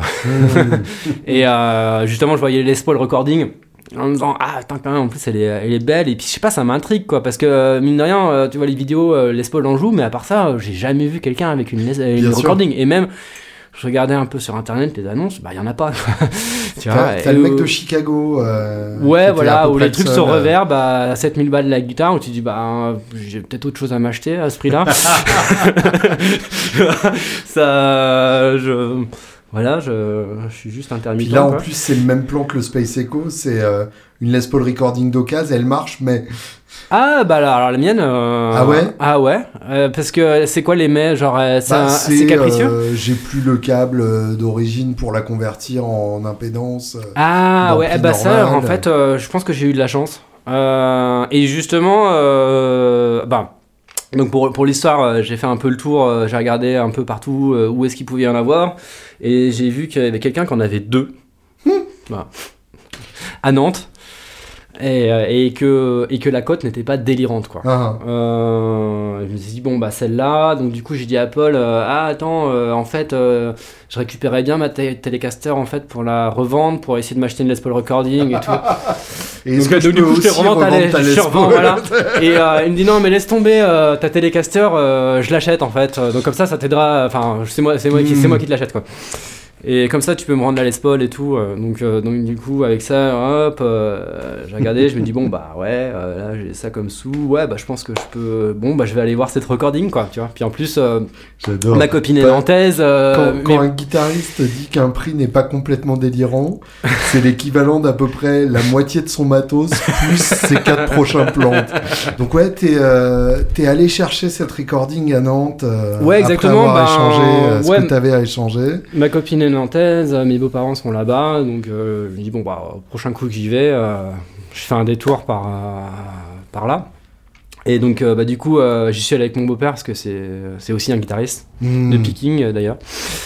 Euh, et lui aussi ça l'intriguait, il dit mais qui, a deux Les Paul Recording tu, vois, tu regardais c'était sur Zikin, il y avait plein d'autres, euh, que des Gibson euh, très vintage. Hmm. Et on se dit, mais c'est qui c'est, collectionneur? Et en fait, ouais, c'était vraiment bah, quelqu'un à la retraite, qui, avait été musicien professionnel, euh, qui avait longtemps bossé à Davou, D'accord. qui avait fait vraiment les sessions, et euh, là, qui avait, arrêté, qui avait complètement arrêté la musique depuis un moment, et euh, qui avait des, des guitares d'impart, que, Mmh. des, que des trucs euh, vintage. Genre des arctop, euh, des trucs dans le style. Il avait pas trop des hardtop, non, il avait plutôt même des. C'était bizarre en fait, comme la recording, tu vois, c'est genre c'est une Les Paul mais c'est pas une Les Paul quoi. Et ben pareil, il avait des G un peu comme ça quoi, avec des genres de micro jazz, enfin tu vois, des, D'accord, ouais, ouais. des, des bizarreries comme ça. Et euh, du coup, euh, je suis allé là-bas. Alors ça m'a fait très bizarre parce que euh, parce que j'ai l'habitude de jouer justement sur une Gretsch, donc qui est plutôt une guitare avec une caisse. Mhm. Même quand je te dis à la base je viens un peu du jazz manouche et j'ai gardé un peu ce truc de main droite où j'attaque j'attaque fort tu vois je, Ouais. mets des, je mets des gros tirants sur mes cordes tout ça et là il l'avait monté sur des tirants mais genre euh, minuscules au, au ras des frettes et tout Hmm. et, euh, et c'était tellement déstabilisant pour moi que je me dis mais euh, j'ai peut-être pas acheté, euh, peut-être pas mettre autant de thunes sur un truc. Tu vois, Le moment de tu sais, flip, la- t'sais. ouais, tu sais, le, le moment gênant où tu fais des accords devant le gars et ça sonne pas, tu Ouais, vois, et tu dis, ouais, non, mais je suis musicien, ouais. T'inquiète. ça t'inquiète, ça va le faire, quoi. Et, euh, et du coup, je me suis dit, non, mais faut vraiment, euh, ouais, faut vraiment que je la fasse régler tout ça, euh, le scier les cordes, mais euh, puis même c'est bizarre, quoi, parce que bah, par rapport à justement la Paul, euh, la Les Paul que m'avait prêté Paul, où c'est la grosse lâche qui bûche, tu vois, Hmm. où bon, je faisais du son clair avec, ça sonne super en son clair. Mais là, euh, tu lui mets ça dans un gros Marshall, euh, c'est, euh, voilà, c'est, euh, tu fais trembler un zénith, quoi. Bien sûr. Et là, euh, pas du tout. Enfin, Ouais. alors, bon, pareil, il avait des tout petits amplis chez lui, tout ça, machin. Mais je chantais le son tellement, tellement cristallin, tellement. Et en Mhm. même temps, ça me plaisait parce que clairement, Les Paul, dans. Alors, pas dans les, pas dans les tout premiers euh, enregistrements, mais euh, à partir des années 70, enfin là, quand il a ses recordings, il a un son vraiment atypique, quoi. Complètement. Et, euh, C'est et- c'est le seul à vouloir des aigus dans le jazz. voilà, c'est ça, c'est ça. Et en fait, une, une fois que. Je sais pas si tu l'as testé. si, si, si, ouais. En fait, tu comp- enfin, tu dis oui. tu dis clairement, elle a. Et, euh, et du coup, il je- faut surtout pas la prendre comme une Les Paul. Ah oui, non, vraiment, non, ça a rien à voir. C'est un Ça- autre type de guitare. Ouais, c'est ça, c'est ça. Et même, tu vois, euh, j'ai tenté euh, avec une grosse disto, c'est dégueulasse. hein. Ouais. Euh, c'est pas beau. hein. C'est ouais. comme si tu mettais euh, un- avec un piezo, tu vois, sur une folk, euh, tu vois, genre. euh, Enfin, Mm. je sais pas, ça fait un truc. euh, euh, mais j'ai dit, bon, bah, non, mais. Ça fait tellement longtemps que j'écoute les trucs de Les Paul, c'est sûr, ça va le faire, tu vois. Ah, Mais tu vois, le, le moment, comme tu ça, un peu comme tu ça. t'es justifié ta connerie en live, quoi. Ouais, et je te jure que. J'adore. Je suis reparti avec en me disant ouais ça va le faire et même du coup bah Claude euh, mon beau-père était là genre ouais on était tous les deux on était tous les deux comme ça la main sur le menton genre ouais ouais et puis après j'a- j'a- j'a- j'arrivais chez lui. Alors en plus pour euh, lui vu qu'il est vraiment picking il a l'ampli Marcel Daddy machin donc vraiment le truc pareil le son hyper clair. Le je, je la branche là-dedans on se met à buffer une catastrophe tu vois. Mm. j'essaie d'envoyer des plans quand on voit un peu. Oh, et je commence à être là oh là là qu'est-ce- tu vois et je commence à plus parler euh, tu vois euh, Oh, bichon. on va me dire merde, qu'est-ce que j'ai foutu quoi. et et, euh, et ouais, donc du coup, après, je suis rentré sur Paris, j'ai mis des gros tirants, je l'ai amené euh, en réglage, j'ai commencé à enregistrer avec, et je me suis dit, ah putain, oui, non, ok, c'est sûr, c'est exactement ça, quoi. Et euh, bah, j'ai été faire des guilles avec Melissa aussi, avec la guitare, Mhm. et pareil, en fait, du coup, là, maintenant, enfin, je l'ai adopté, quoi, Ouais. et, euh, et vraiment, je l'adore, mais dans certains contextes, quoi. Et cool, donc euh, et- ton pressentiment c'est quand même avéré vrai. Ouais, voilà, je me suis dit, ok, fais-toi confiance. Ouais.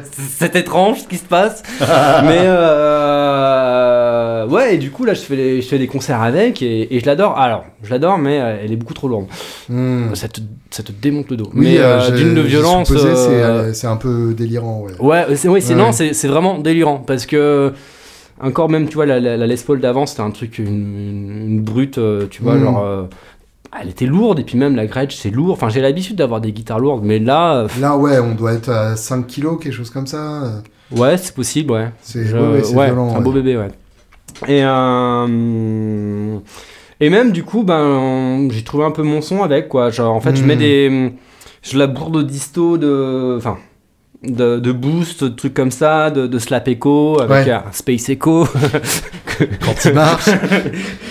Et euh, je fais saturer le, le, le son clair, mais tout en restant son clair quand même. oui, quoi. oui, oui, Voilà. je vois. Et euh, là-dessus. Oui, ce qui, euh, ce qui, avec l'impédance de, de ces micros-là, ouais. reste faisable parce qu'en fait, tu rajoutes des préamplis du coup. Ouais, exactement. Ouais, c'est ça.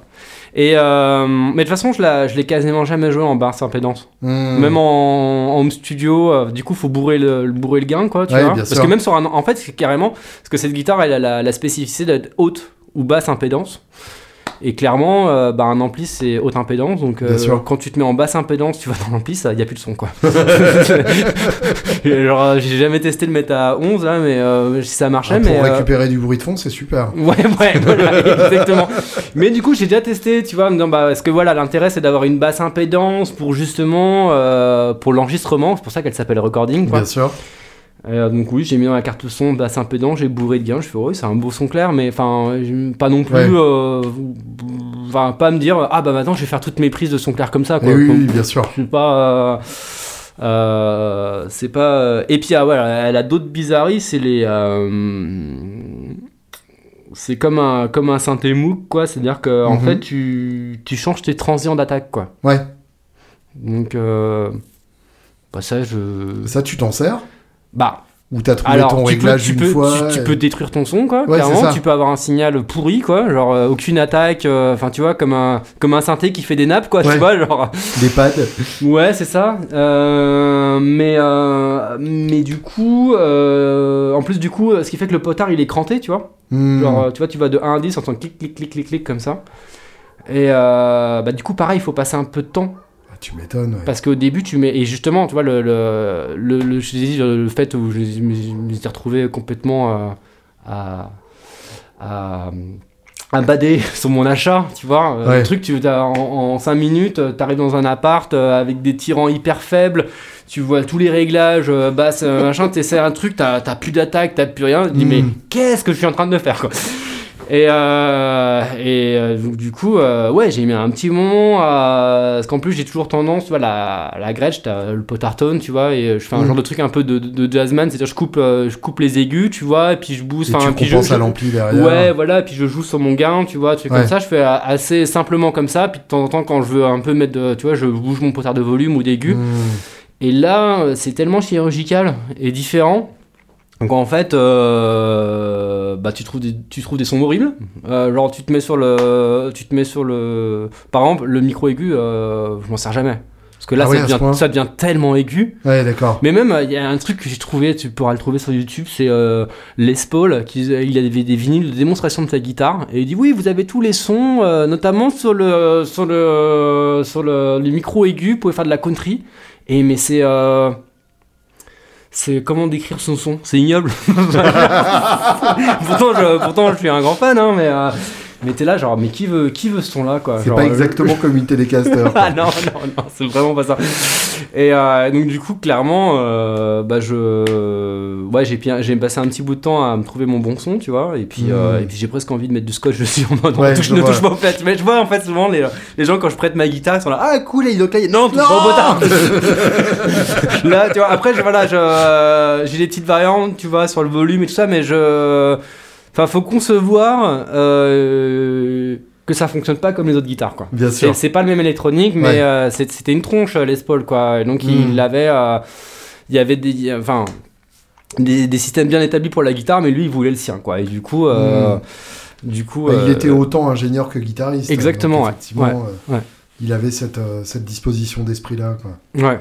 Parle-moi de, de ta Gretsch. Qu'est-ce qui, qui fait une bonne Gretsch Qu'est-ce qui, qu'est-ce qui fait que c'est un instrument qui résonne avec toi et... Ben, ce qui fait une bonne Gretsch, euh, je saurais pas trop, parce que j'en ai eu qu'une, en fait. Ouais. Et je l'ai depuis. C'est la 6120. euh, T'en as joué quelques autres quand même. Alors bien sûr, et notamment à Guitar Village, aux soirées Gretsch, avec euh, où euh, j'ai dû jouer sur euh, 10 guitares sur, un, sur une setlist de 15 morceaux quoi. Je me souviens. Donc euh, et clairement t'es là, waouh celle-là, ouais. mais euh, en fait des expériences comme ça j'en ai eu peu finalement quoi. Ouais. Euh, bah alors bien sûr oui, euh, des fois quand je passe dans des boutiques de musique, je vois une Gretsch, je me dis ah tiens je la, je la, je la teste tu vois comme ça.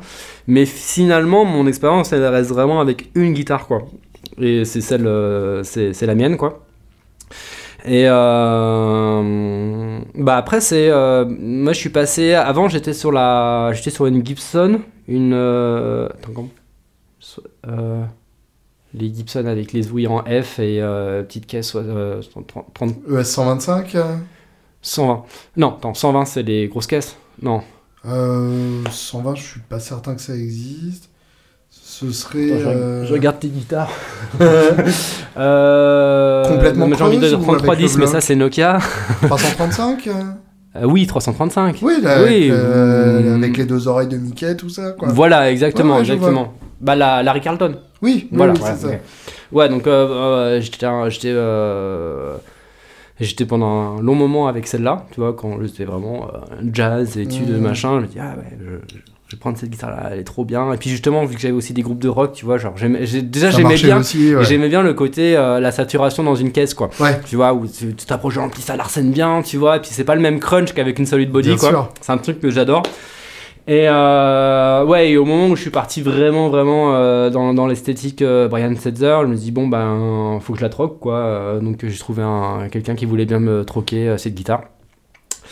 Euh, et donc je l'ai troqué contre une 6120. Et ouais, donc du coup je dirais vraiment à partir du moment où euh, j'aurais envie de dire Gretsch parce que enfin finalement tu vois oui après j'en ai, j'en ai testé plein mais, mais en fait c'est cette même famille de sons quoi. Il y a, y y vraiment un son... euh, il y a un genre de truc, j'avais vu comme ça une, une interview de Reverend Thornton, euh, je sais pas si tu vois le. Ortonis Ouais, Ouais, bien c'est sûr. ça. Où en fait, il, il en teste une, il, il dit Ouais, c'est quoi euh, pour vous une Gretsch quoi? Puis il plaque un mi mineur, il met un coup de Bixby, il fait ça. Mmh. tu vois Enfin, Ouais. il y a un truc genre. euh, elle a vraiment. Enfin, le. Voilà, que tu fais, tu fais ton mi mineur à vide en.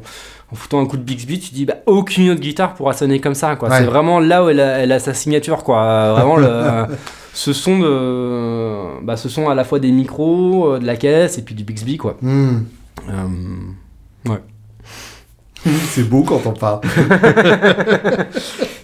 ok, Mais euh, un peu le- après, euh, ouais, j'a- j'avoue que genre, la- la- quand, on, quand on avait fait la soirée Gretsch là, à Guitar Village, putain, il y en avait deux, trois. Enfin bon, mon rêve ce serait d'en avoir, d'avoir, d'avoir une Duo Jet, euh, Mhm. d'avoir une 6120, et puis euh, peut-être d'avoir une Cheta Kings. Euh, euh, les- enfin, je sais plus. En fait, je suis pas si calé que ça en matos, je me dis des fois. Euh, parce que j'oublie tous les noms, tout ça. Euh, mais euh, ouais, enfin, il y en avait. non, il y, en avait une qui était excellente, là, c'est celle sur laquelle joue le, le musicien, musicien des années 60, euh, qui avait justement des formes pas possibles. Euh, D'ailleurs, t'en avais pris une. euh, Ah, la Botitley la Ouais, la BO Oui, oui, oui. Celle-là, parce que tu vois, on, on- tu sens des variantes entre les Bien sûr. et celle-là, elle avait un genre, un genre de, de gain euh, patate. Mm. Ah bon. Est-ce que, euh, est-ce que tu peux nous décrire un peu le reste de ton, de ton matos, le reste de, Ah, de ta chaîne de son? Et ben après, je suis très, euh, très home studio Mhm. comme, euh, comme genre de gars. Parce que je fais beaucoup de musique à l'image. D'accord. Et donc, euh, j'ai, au fur et à mesure de mes, de mes apparts, j'ai déplacé tout mon matos, quoi. Et je l'ai, je l'ai accumulé. Euh, mais donc, euh, ben, euh, bah, il y a ordi, carte son, Apollo, après euh, bah, des micros. Enfin, après, tu veux vraiment que ça soit sur la guitare Bien Ou- sûr. Je veux savoir euh, quel Bah, après, pédale, sur les- quel sur- ampli. Ouais, ouais, bah là, euh, Ampli, ça a été un peu. c'est un peu plus chaotique. Parce que finalement, en fait. alors là, je viens d'avoir le code, mais j'ai pas le permis. Mhm. Donc je me suis habitué à jouer un peu sur n'importe quel ampli. Je même connais. si j'aime euh, j'aime beaucoup les Fender. Moi aussi, mon critère pour un ampli, c'était le poids. c'est ça. Et là, justement, il y a pas longtemps, je, me- je me suis dit, ah, vas-y, euh, je me suis acheté un, un, un Blue Junior. Un petit Blue Junior qui est parfait. Parce que même en appart, je peux le pousser un peu. 15 et... Hein 15 kilos le Blues Junior. ouais, c'est J'en ça. ai eu un, ça passe sur un diable et tu peux le descendre dans le métro. Ouais, ouais. Et puis, en fait, moi, c'est même c'est parfait pour les euh, pour les geeks, quoi. Ouais. Tu vois, pour les euh, pour les pour les petits geeks, parce que finalement, après, quand tu rentres dans une salle euh, sonorisée, machin, en général, il y a- il y, a des amplis sur Bien place sûr. ou. euh, et euh, mais ça, je- parce que aussi c'est le problème. Pendant un, un moment même, j'avais craqué sur un Twin Reverb parce que j'étais ah ouais, le Twin Reverb, c'est incroyable, la reverb du Twin et puis le machin et tout. Et puis finalement, en fait, quand, quand tu vas faire des petits des petits gigs, en fait, euh, il est trop puissant, quoi Oui, et trop de bas, trop même. Même il y avait un pote, je l'avais accompagné euh, pour son audition de, de CNSM. Il m'avait dit, euh, parce qu'il tu vois, il voulait faire. euh, alors CNSM, tu fais pas du gros rock, hein, bien sûr. euh, mais il était en classique, mais il voulait faire de la musique du tango. Donc euh, Mm. de Thomas Gubich, je sais pas si tu vois qui c'est, qui était le guitariste de. Musique argentine. bon. Et du coup, il me dit Ouais, t'as un gros son clair, tu vois. Ah, je te mets un, un, un twin reverb, quoi. Genre, et en fait, bah, tu vois, là, si, tu joues acoustique euh, avec, euh, avec un violon, une, un violoncelle, Ouais. des cordes, ça éclate trop, quoi. C'est pas fait pour. Et ouais. pareil, sur mes projets de 2M, j'avais fait des projets avec des cordes et tout. euh, je me rappelle, j'avais fait une sortie de résidence genre à Filset et pareil, ils avaient des gros amplis et en fait. euh, Et du coup, ouais, moi, le côté, en fait, euh, quand même, avoir un petit baffle, j'aime bien quoi. Parce que même, je pense, même sur une, sur une grosse scène, après, t'es repiqué, t'es mis Bien dans les. sûr. euh, et, euh, et je pense que ce, ce truc-là, euh, ouais, je pense que j'aime bien les petits amplis. avec le recul. Et euh, à un moment, j'ai craqué, je sais pas ce qui m'a pris, j'ai acheté un Jazz Chorus Roland, Ok. et je l'ai toujours. Euh, mais euh, chaque fois que j'ai fait des concerts avec, je disais, ah, mais c'est nul. Après, il est, pas cher, il est robuste. Et euh, non, pour, euh, pour, euh, pour ma défense. Il me sert quand même pas mal beaucoup, il me sert beaucoup en studio justement pour faire passer des claviers, des synthés, des trucs Mmh. comme ça. Euh, oui, c'est mal- sono, quoi. en fait. Ouais, ouais, mais en réamp, il est... puis la, la reverb est vraiment très cool. Oui. Et euh, sur certains sons clairs, et même pour, euh, bah, pour du jazz, quoi. Hmm. Euh, mais euh, voilà, je m'amuserais pas à mettre ma recording plus le jazz chorus, plus, tu vois, il y a un moment. Avec la disto le- du jazz chorus. voilà, quand il y même a- légendaire. il y a un moment, là, là, là je l'aurais trop cherché. Et, et, euh, une catastrophe. Enfin voilà. Mais euh, ouais, donc du coup, j'ai toujours ce jazz chorus. Euh, ouais, euh, oui, parce que ouais, j'avais le, le, le Twin Reverb, mais c'est au moment du déménagement, j'arrive dans un autre appart, je Ah, il est beaucoup trop puissant. Euh, bon, allez, je vais prendre transistor. Qu'est-ce qui est bien en transistor? Euh, Je me rappelle souvent dans, dans, des, dans des salles, jouer sur des. euh, Enfin. Des salles conservatoires, Mhm. jouais sur du jazz chorus, je me dis, ah, il, il est vraiment cool et tout. Puis après, je me dis, ouais, non, en rock, il, il craint quoi, cet ampli. quoi. soyons, euh, soyons honnêtes, quoi. C'est marqué dans le nom, quand même. hein, tu- Ouais, ouais. oui, oui, jazz chorus, quoi, ouais. C'est ça. Et je me suis dit, ah oui, je suis pas si jazz que ça, quoi. Euh, et voilà. Voilà. Ah si, après, si, j'avais acheté à, à Cachedan, euh, parce que aussi, je suis passé par plein d'appartes à Paris, et on Mhm. connaît la guerre des loyers, et j'en ai eu des tout petits. Et euh, à un moment, je disais carrément, bah en fait, je peux pas avoir de baffle, quoi. on en est là. Euh, et euh, je l'avais acheté, euh, il avait une tête Mesa. Hmm. Euh, quoi de quoi de préamble, je crois un truc comme ça. Oui, et il me dit en fait t'as, une sortie rec en jack et euh, elle, est, elle est extra. Et je me dis, ah, c'est cool, je peux tester. Et euh, j'avais testé, je me dis, ouais, c'est, c'est cool. Et du coup, euh, ça, je me la trimballe depuis pas longtemps. Et elle me sert encore vachement. Et notamment euh, sur le projet, euh, au début, quand j'ai commencé avec le projet Les Paul. Alors maintenant, euh, petit à petit, euh, je vais de plus en plus là, non, en plus avec mon, mon Rod, là, je suis, je suis au Jange avec ma Mhm. recording. Donc vraiment, je fais mes son là-dessus. Mais, euh, mais, euh, mais j'avais regardé que justement aussi Les Paul avait, euh, avait fait ses premiers enregistrements sans baffle, quoi. Vraiment, Ouais. il, il était sur une tête. Et je me dis, ben, tu vois, moi, il y avait au début, au début des premières vidéos, il y avait vraiment le souci de reproduction, tu Je vois, comprends. vraiment de tout relever. Bien sûr. Et en fait, ça fait partie de son son aussi, quoi. Ouais. Parce que, bah, justement, je pense qu'avec la guitare que Paul m'avait prêtée, qui était très slash, avec un gros. amp- Enfin, tu vois, on s'éloigne un peu. Bien et sûr. en fait, finalement, le, le fait d'avoir sa guitare branchée dans, un- dans, une, dans, dans une tête sans. avec un, bah, avec un son sans baffle, quoi, ça, ça s'approchait pas mal. Ça, voilà. C'est drôle parce que le Quad Préamp, il est surtout réputé pour être euh, le préampli qu'utilisait Metallica pour Masters of Puppets. Ah ouais, ok, bah moi Donc, je l'avais euh, vu sur les trucs de Nirvana, trucs comme ça, mais oui, oui, bien bah, sûr. ouais, il a une période 90 quoi. Ouais, Ok, mais c'est du super matos. hein, C'est ouais, ouais. c'est le genre de truc que tu pourras utiliser euh, pendant longtemps. Ouais, ouais, bah en fait, euh, fin- finalement, en fait, je me rends compte qu'il me sert euh, très régulièrement, quoi. Ouais. Enfin, en fait, il est fixé dans mon, dans mon meuble de, de studio, comme ça, là, et puis, puis avec mon patch, bah, très souvent, tu vois, parce qu'en plus, l'EQ, elle est vachement bien, il y a Mhm. une reverb ressort aussi, donc des, des fois, pour faire des, des effets un peu Neo Morricone et tout, machin, euh, hop, je, vais juste, je m'en sers juste pour la reverb et l'EQ, tu vois, je fais passer des trucs dedans, et, euh, et en fait, ça, ça me sert énormément. Euh, voilà, j'ai eu lui. Et, euh, et je crois que c'est tout en ampli. Bah après, sans compter, je sais pas, les, les Roland Q ou les. Enfin, tu vois, les, euh, euh, les, les- les petits amplis. Ou, Les utilitaires. ouais, ou puis même avant, quand j'étais ado, je crois que avoir un. J'avais un Mesa Boogie aussi. Bah oui, non, enfin un autre Mesa Boogie. Un Brunetti, je crois. Hmm. Euh, je sais pas ce qu'il est. Ah ouais, alors lui, ouais, ouais lui, lui, il a fait du trajet parce que je l'avais amené à Paris. Après, je l'avais troqué contre un Vox qui après avait été troqué contre, euh, je sais pas, et ça a dû finir en pédale. Peut-être qu'il a, peut-être qu'il a financé le l'autre Mesa, euh, Quad Mm. Préamp, euh, je sais pas. Et voilà. Et euh, sinon, après, bah oui, en matos de guitare. bah les. attends. Après, en, en guitare, j'en ai pas mal. Mais j'ai quand même pas mal de merde, je pense. Enfin, tu vois, genre des, des guitares que je me suis. Tu vois, des. des- Par exemple, j'ai une 12 cordes. Uh-huh. Mais alors littéralement, tu vois, alors euh, je crois que c'est là que je l'ai récupéré à Dijon et euh, c'était dans un bar. Je sors dehors, euh, il pleuvait et il y avait une douce corde par terre, tu vois. D'accord. Et, et je prends la douce corde, je vais, je vais dans le bar. Elle est à qui cette douce corde Ah bah elle est à un tel. Enfin, les gens savaient à qui elle était. Il est complètement bourré, euh, mais euh, c'est de la merde sa guitare. Regarde là.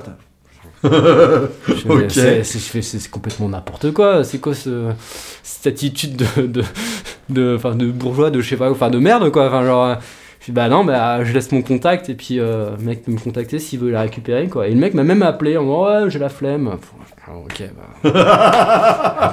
J'aurais, tout fait. hein. Et je l'ai, mais ah, bon, ça reste, euh, c'est pas, pas une garderie, mais je l'ai toujours, euh, j'ai toujours regardé. J'avais re- refait un peu les en temps, elle me sert pour faire des, des strumming. Enfin, tu vois, à partir de la cinquième frette, euh, tu, au niveau de la justesse, tu machin, mais juste pour des cordes à Il y a des capots d'astre pour ça. Voilà, oui, mais même avec le enfin, elle, est- elle est fausse, quoi. Enfin, tu Je vois.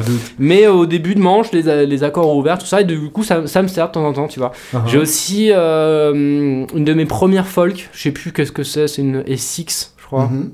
Ouais, tu connais? Enfin, tu connais tout en matos en fait. Euh, qui elle euh, avait malencontreusement. Enfin, elle a eu un accident. Et, le manche avait cassé, je l'avais recollé.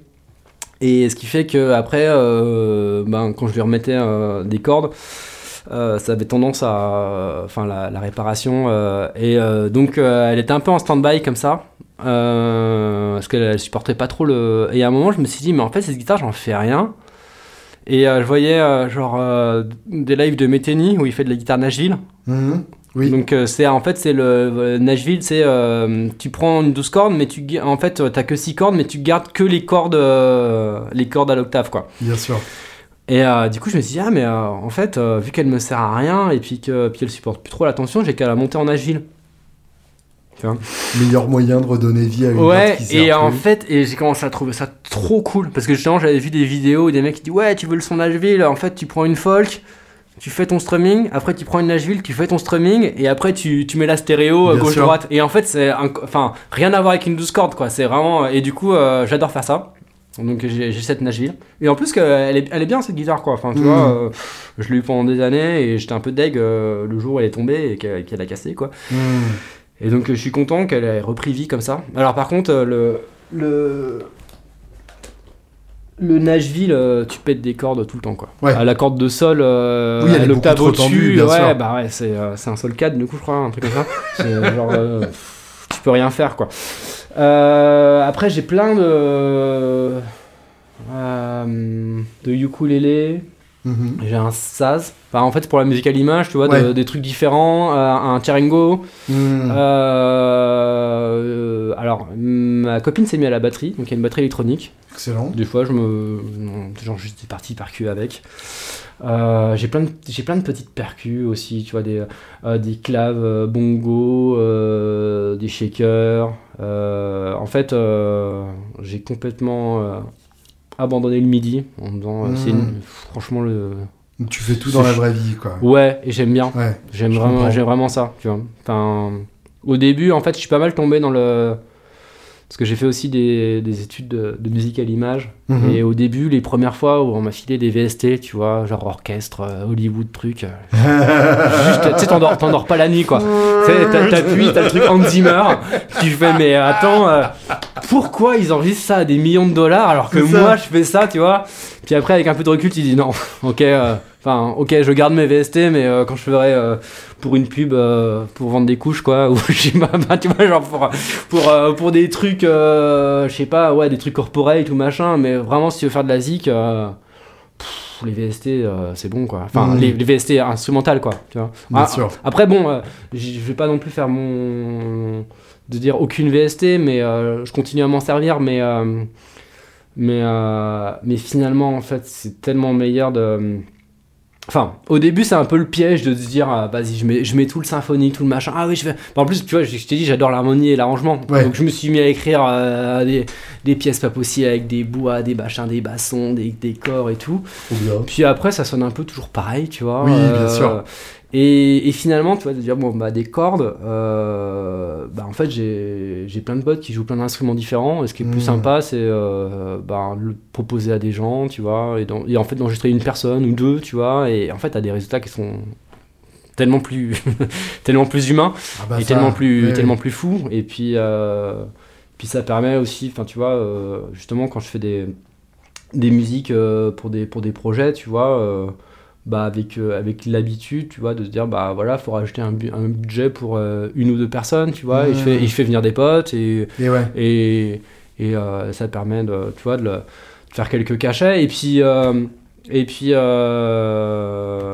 ouais, et puis en fait, t'as des, t'as des choses qui sont, qui sont, je trouve, un milliard de fois plus intéressantes, quoi. Bien sûr. Enfin, de, de- finalement, entre un orchestre symphonique et puis juste un pote violoncelliste, tu, tu vas, de, tu vas du tout au tout, quoi. Hmm. Et, euh, Ouais, je voilà. comprends tout à fait. Et donc du coup, ouais, pareil sur les percus, quoi. Moi, j'ai après j'ai même des petites guimbardes. Je m'amuse avec ça. euh, puis, euh, puis après, voilà, enfin, passion aussi pour les pour les types de micros, tu vois, la manière de les Mmh. placer, les petits Oui, les machins, les le mixage. Alors là, par contre, là, les VST pour mixer, ça, j'en- ai- moult et je continue à m'en servir de plein, quoi. Parce que après, euh, le côté euh, mixage tout analo et tout, je trouve ça hyper classe hein, euh, et noble. Hyper cher aussi. Voilà, voilà, mais voilà aussi, aussi et très contraignant. Et Mhm. finalement, là où je me dis, tu vois, la VST instrumentale, c'est un peu, c'est un peu ça. Enfin, tu vois, on a beau avoir fait des des, des- des progrès énormes par rapport aux années 80. euh, Mhm. Bah ça reste poète poète quand même quoi. Bien sûr. Alors que alors que les VST euh, bah voilà quoi franchement euh, euh, des compresseurs, des EQ, des machins, ça, ça marche super bien en Mais VST tout, quoi. tout simplement parce que dans un cas, tu émules une machine avec une autre machine. Ouais. Dans un autre cas, tu essayes d'imiter l'humain avec une machine. Oui. C'est- pas du tout la même nature d'imitation. En fait. Ouais, bien sûr, bien sûr. Oui, oui, bien sûr. Bah, notamment le pire, voilà, genre les soufflants, tu vois. euh, Bah, en Mm. fait, ouais, ok. euh, alors même les Spitfire, ils vont dire ouais, on a été euh, à Berlin dans tel truc, machin. Ouais. Mais en fait, finalement, ça revient à prendre quelqu'un qui souffle dans une trompette et après, enfin, c'est du samplage. euh, Mm. Donc, euh, comment imaginer, enfin, quand tu fais une phrase euh, genre comment tu peux humaniser ça à partir Bien de samples? C'est impossible en fait, quoi. Bah donc, oui, euh, donc en fait, tu te dis bah euh, bon, euh, peut-être qu'un jour on y arrivera, hein, mais euh, et, dit, puis ouais, ce serait malheureux parce que Ouais, et puis de toute façon, t'as justement t'as l'élément humain qui est, qui est ouais, que je pense irremplaçable quand même jusqu'à un, sûr. certain point. bien sûr. Après, bon, il y a quand même pas euh, gratos, les. les, euh, euh, accessoirement. euh, Oui, en plus, ouais. ouais. Bon, après, ça se Euh, craque, mais après, euh, Faut avoir l'espace disque aussi. Voilà. euh, ouais, ouais, oui. Et euh, après, les claviers, ça marche bien en VST parce que Mm. bon, c'est assez fidèle. euh, Enfin, tu les joues avec un clavier, donc Oui, euh, bien sûr. ça, ça marche. voilà. Et Oui, c'est comme le Space Echo, la différence c'est qu'il marche à chaque fois. Quoi. Ouais, exactement, exactement. Et pareil sur les, sur les VST de mixage, hein, tu vois. Ouais. Quelque part, tu vois, un mixage tout analo, tu peux pas t'arrêter, quoi. Mm. Enfin, t'es obligé de le printer. Bien sûr. Si tu dis, ah ouais, on se fait ce morceau-là, puis après celui-là, puis après machin, puis même t'éteins tout, tu rallumes tout, pff, en fait, euh, t'as perdu Rien tout. à euh, ouais, bien sûr. tu Alors que, bon, bah, une session, euh, tu vois, t'as as mis tel, tel truc, tu la rouvres. si tes logiciels sont toujours installés, tout ça, tu retrouves Ouais. exactement le même son. Et, euh, et dans, dans ce cas-là, quand même, c'est quand même très pratique. Et puis ça coûte beaucoup moins cher. Bien sûr. tu vois, d'a- d'acheter euh, d'acheter une VST, une VST à 50 balles, euh, ou un maximum à 100, 200 balles. euh, Mm. c'est, euh, c'est quand même pas pareil, quoi. Et, voilà. et après, ouais, le niveau matos aussi, après, bah, les claviers, parce que je fais du, du piano.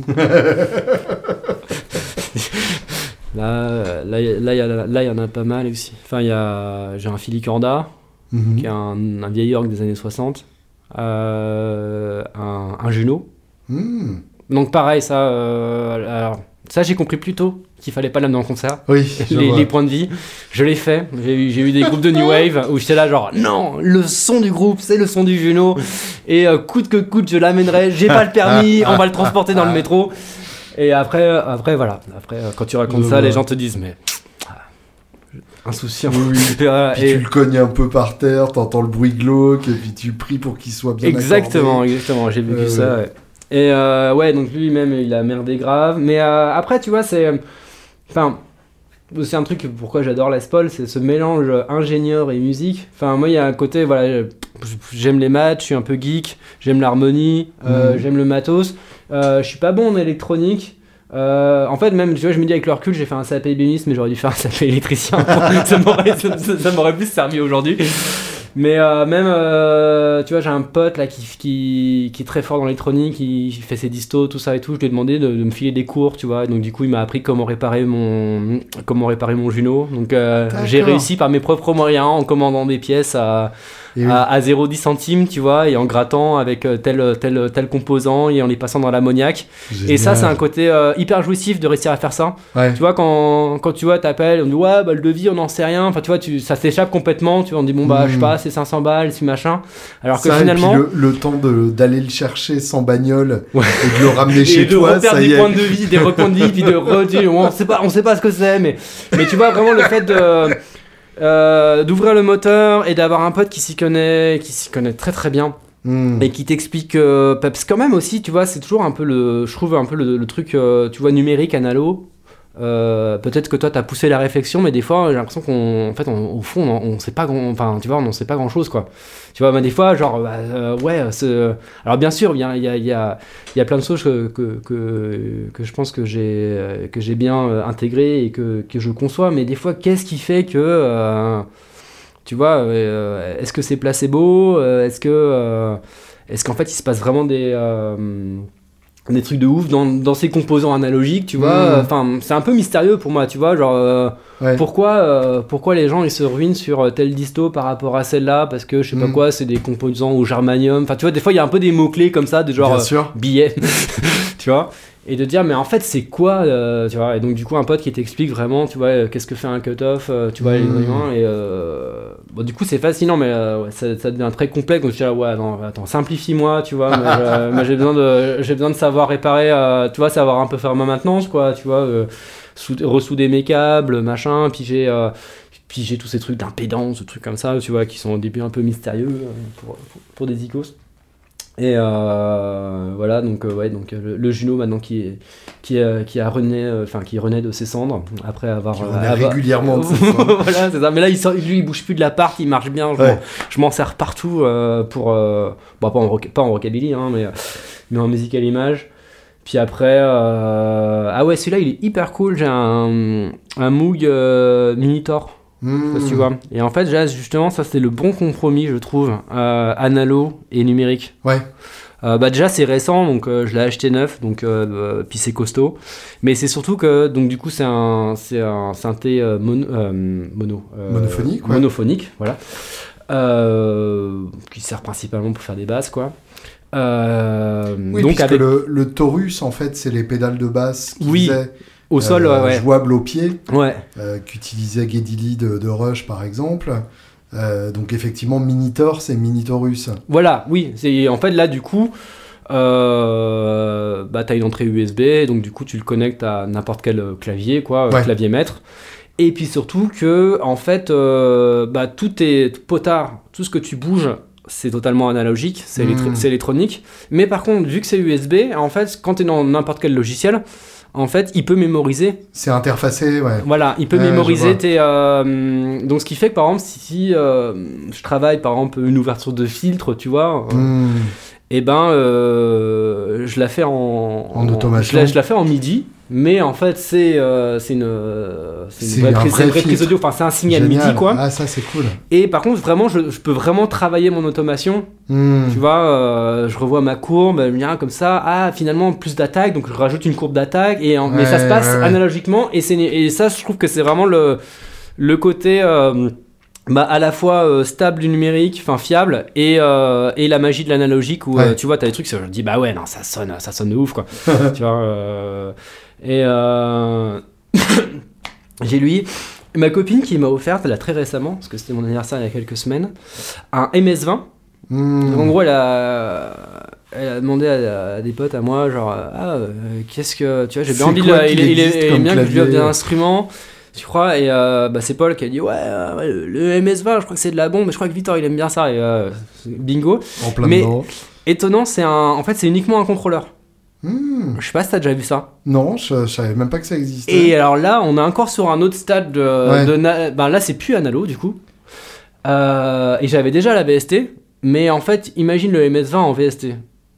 C'est Compliqué. avec une souris, c'est genre. Oui, c'est ça. pff, C'est Oui, en fait du coup, je c'est- m'en, je m'en servais C'est pas. vraiment l'interaction euh, avec les réglages qui fait Exactement, ouais, truc, parce qu'il y a tellement de réglages, même les, euh, tu vois, les, les câbles que tu, Ouais. que tu mets, euh, où tu changes des trucs comme ça. Et là, en fait, c'est vraiment un MS-20, mais il est, bah, du coup, euh, léger, tu vois, et puis euh, sans. avec une sortie casque, mais pas de sortie audio. quoi. Alors, Ah, Enfin, tu vois, bizarre. c'est une interface en fait. Exactement. Et en Ouais, fait, tu, tu prends ta VST et tout tourne en. Et euh, c'est très déroutant.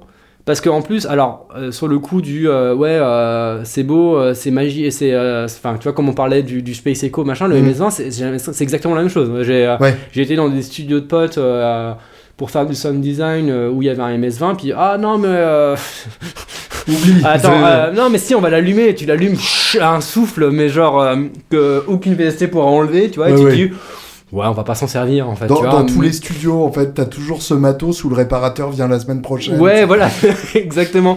Et puis finalement, non, mais je m'en sépare pas parce que tu vois, là, il est sur ma commode et à chaque fois, les gens le voient. Ils disent, ah, mais c'est un MS-20 et d'époque et tout. Et euh, inutilisable. Et là, t'as vraiment, euh, bah, t'as le son, euh, t'as ce son-là, quoi. Ouais. Et puis tu tournes les boutons, donc euh, ça se passe exactement comme tu veux. En plus, c'est pas un truc qui bouffe ton CPU, quoi. Enfin, je sais pas, c'est pas, Mm. des- c'est pas comme des calculs de delay ou je sais pas Ouais. quoi. Donc vraiment, ça réagit bien. Parce que je dirais qu'en fait, c'est- quelque part, des fois, le problème du numérique, c'est un peu ça. C'est qu'en fait, tu vois, tu tu peux pas tout assigner tout le temps. Enfin, tu vois, Mm. il y a une- un truc de, de workflow, en fait, je pense. Ouais. Où t'as avec ta souris, tu vas faire une courbe. En fait, t'as besoin, de, t'as besoin de toucher les boutons, quoi. Notamment avec un Juno, tu vois, c'est que des boutons, quoi. En Bien gros, tu, tu restes appuyé sur une note et tu. Et là, euh, c'est ça. Et puis en plus, ben, tu te prends le son euh, bien dans la face, comme ça, avec aucun souffle, euh, rien, tu vois, très propre. Et puis, euh, puis pareil, tes, tes réglages ne, ne bougent pas, quoi. Mhm. Euh, donc voilà.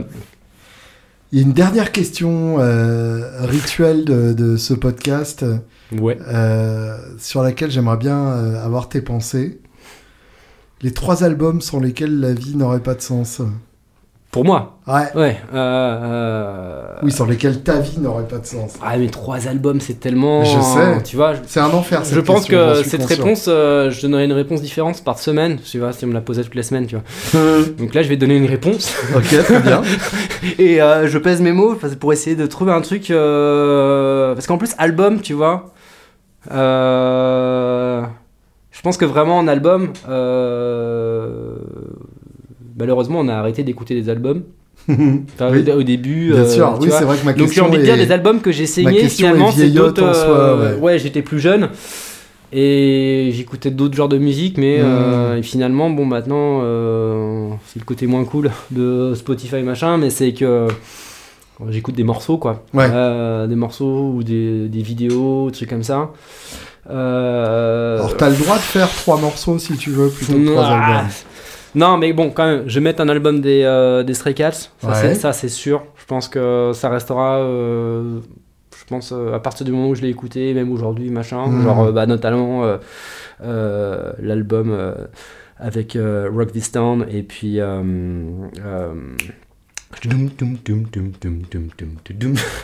Euh, euh, oui. Euh, Runaway Boy. Runaway Boy. Bah, l'album s'appelle Runaway Boy. Non, il s'appelle juste Stray Cats. Il hein, s'appelle Stray Cats. Ah ouais, carrément. Et l'album d'après, mais ah, non, là, ça fait deux albums. Attends, j'ai peut-être pas grillé deux cartouches sur les Stray Cats. deux albums de Stray Cats, un de Cedzer en solo. Voilà. Et puis le Brian César Orchestra en, bis. Ouais, j'aurais bien envie de mettre aussi du Brian César Orchestra parce que ça, quand même, si, tu vois, notamment dans les moments où j'ai étudié l'écriture Big Band, après, tu vois, je mettais du Brian ah César Orchestra, et j'ai oh putain, j'entends ça. Et, ah, du coup, j'ai envie de le relever et machin. Euh, mais non, donc du coup, je vais mettre un album euh, des Stray Cats, euh, le premier ou le deuxième, voilà. Mhm. Mais ça reste un album. Après, sur des registres différents. Mais c'est après. Ouais, pour être. Parce que tu me demandes album et j'ai envie d'être honnête sur un album que j'ai vraiment beaucoup écouté. Mais il y a les Kills, euh, Midnight Boom. Celui-là, je sais pas ce qu'il m'a fait, mais euh, j'ai. Et je continue régulièrement à l'écouter. Enfin, Ouais. En fait, je pense que c'est un. Bah, j'adore. Enfin, là, on part complètement sur de la guitare euh, très épurée. Mhm. euh, mais c'est vraiment au niveau des sons, au niveau des compos. Ouais. Enfin, toutes les petites percus qu'ils mettent. À chaque fois, à chaque fois que je le réécoute, il me, il me remet des claques en me disant, c'est parfait. Quoi. Enfin, puis ce Cool. groupe-là, leur esthétique. Et pareil, euh, un autre album que j'ai énormément enseigné, c'est le premier des Last Shadow of Puppets. Mhm. Où là, justement, enfin, Ouais. Là, je trouve que. Bon, je, comprends plus pourquoi je l'ai beaucoup écouté. Il y a, ça mélange un peu tout, quoi. Tu vois, il y a de la, il y a de la guitare rock'n'roll avec du Bixby, avec des Mm. grosses reverbs. Il y a de l'orchestral à la Ennio Morricone. Ouais. Il, y a, il, y a, il y a plein de choses. Et puis, il y a leur, leur, leur voix qui, tu vois, de rock anglais qui, euh, qui éclate. Et du coup, euh, ouais, c'est le premier album. euh, mais euh, attends, du coup, je dirais, ouais, cet album de la Shadow of Puppets. Un album des Stray Cats. Et puis. Puis après, pareil, enfin, ouais. Faudrait que je dise Les Paul, tu vois. mais en même temps, lui, enfin, je le vois pas. Enfin, si, il a fait des albums forcément, mais euh, enfin, tu vois, je vois morceau par morceau, tu vois Ouais, ce que je veux dire, tu vois. Euh, si, il a quand même, il a quand même un, pour le coup, un, un, un album. euh, que je trouve très cool, que, que j'ai beaucoup écouté, c'est c'est celui avec, qui fait en duo avec Chet Atkins, Mhm. Ouais. Qui est, qui est, euh, Et oui. qui est génial. Je dis- en fait, justement, ils ont tellement. euh, il, est, il est avec sa recording, il est avec sa Gretsch, j'ai l'impression d'avoir mes deux guitares, tu vois, au mur. et j'entends tout de suite la patte descendre. Putain, même, c'est tellement de deux monstres de la guitare, Bien sûr. euh, avec des jeux un peu similaires mais très différents, tu Mm. vois. Et à chaque phrase, t'es Ah, ça, ça, ça, c'est chat, ah, ah, ça, ça, ça, ça, c'est là, ça c'est machin. Ouais, t'as et un, puis, euh, t'as un vrai plaisir de ce genre d'écoute. ouais, et puis tu sens qu'ils s'amusent, quoi. Enfin, il y a Oui. un genre de truc, euh, c'est un album spontané, quoi. Euh, ouais. Bah ça y est, le compte y est. Merci Victor. Bah écoute, euh, merci beaucoup Julien, c'était très sympa.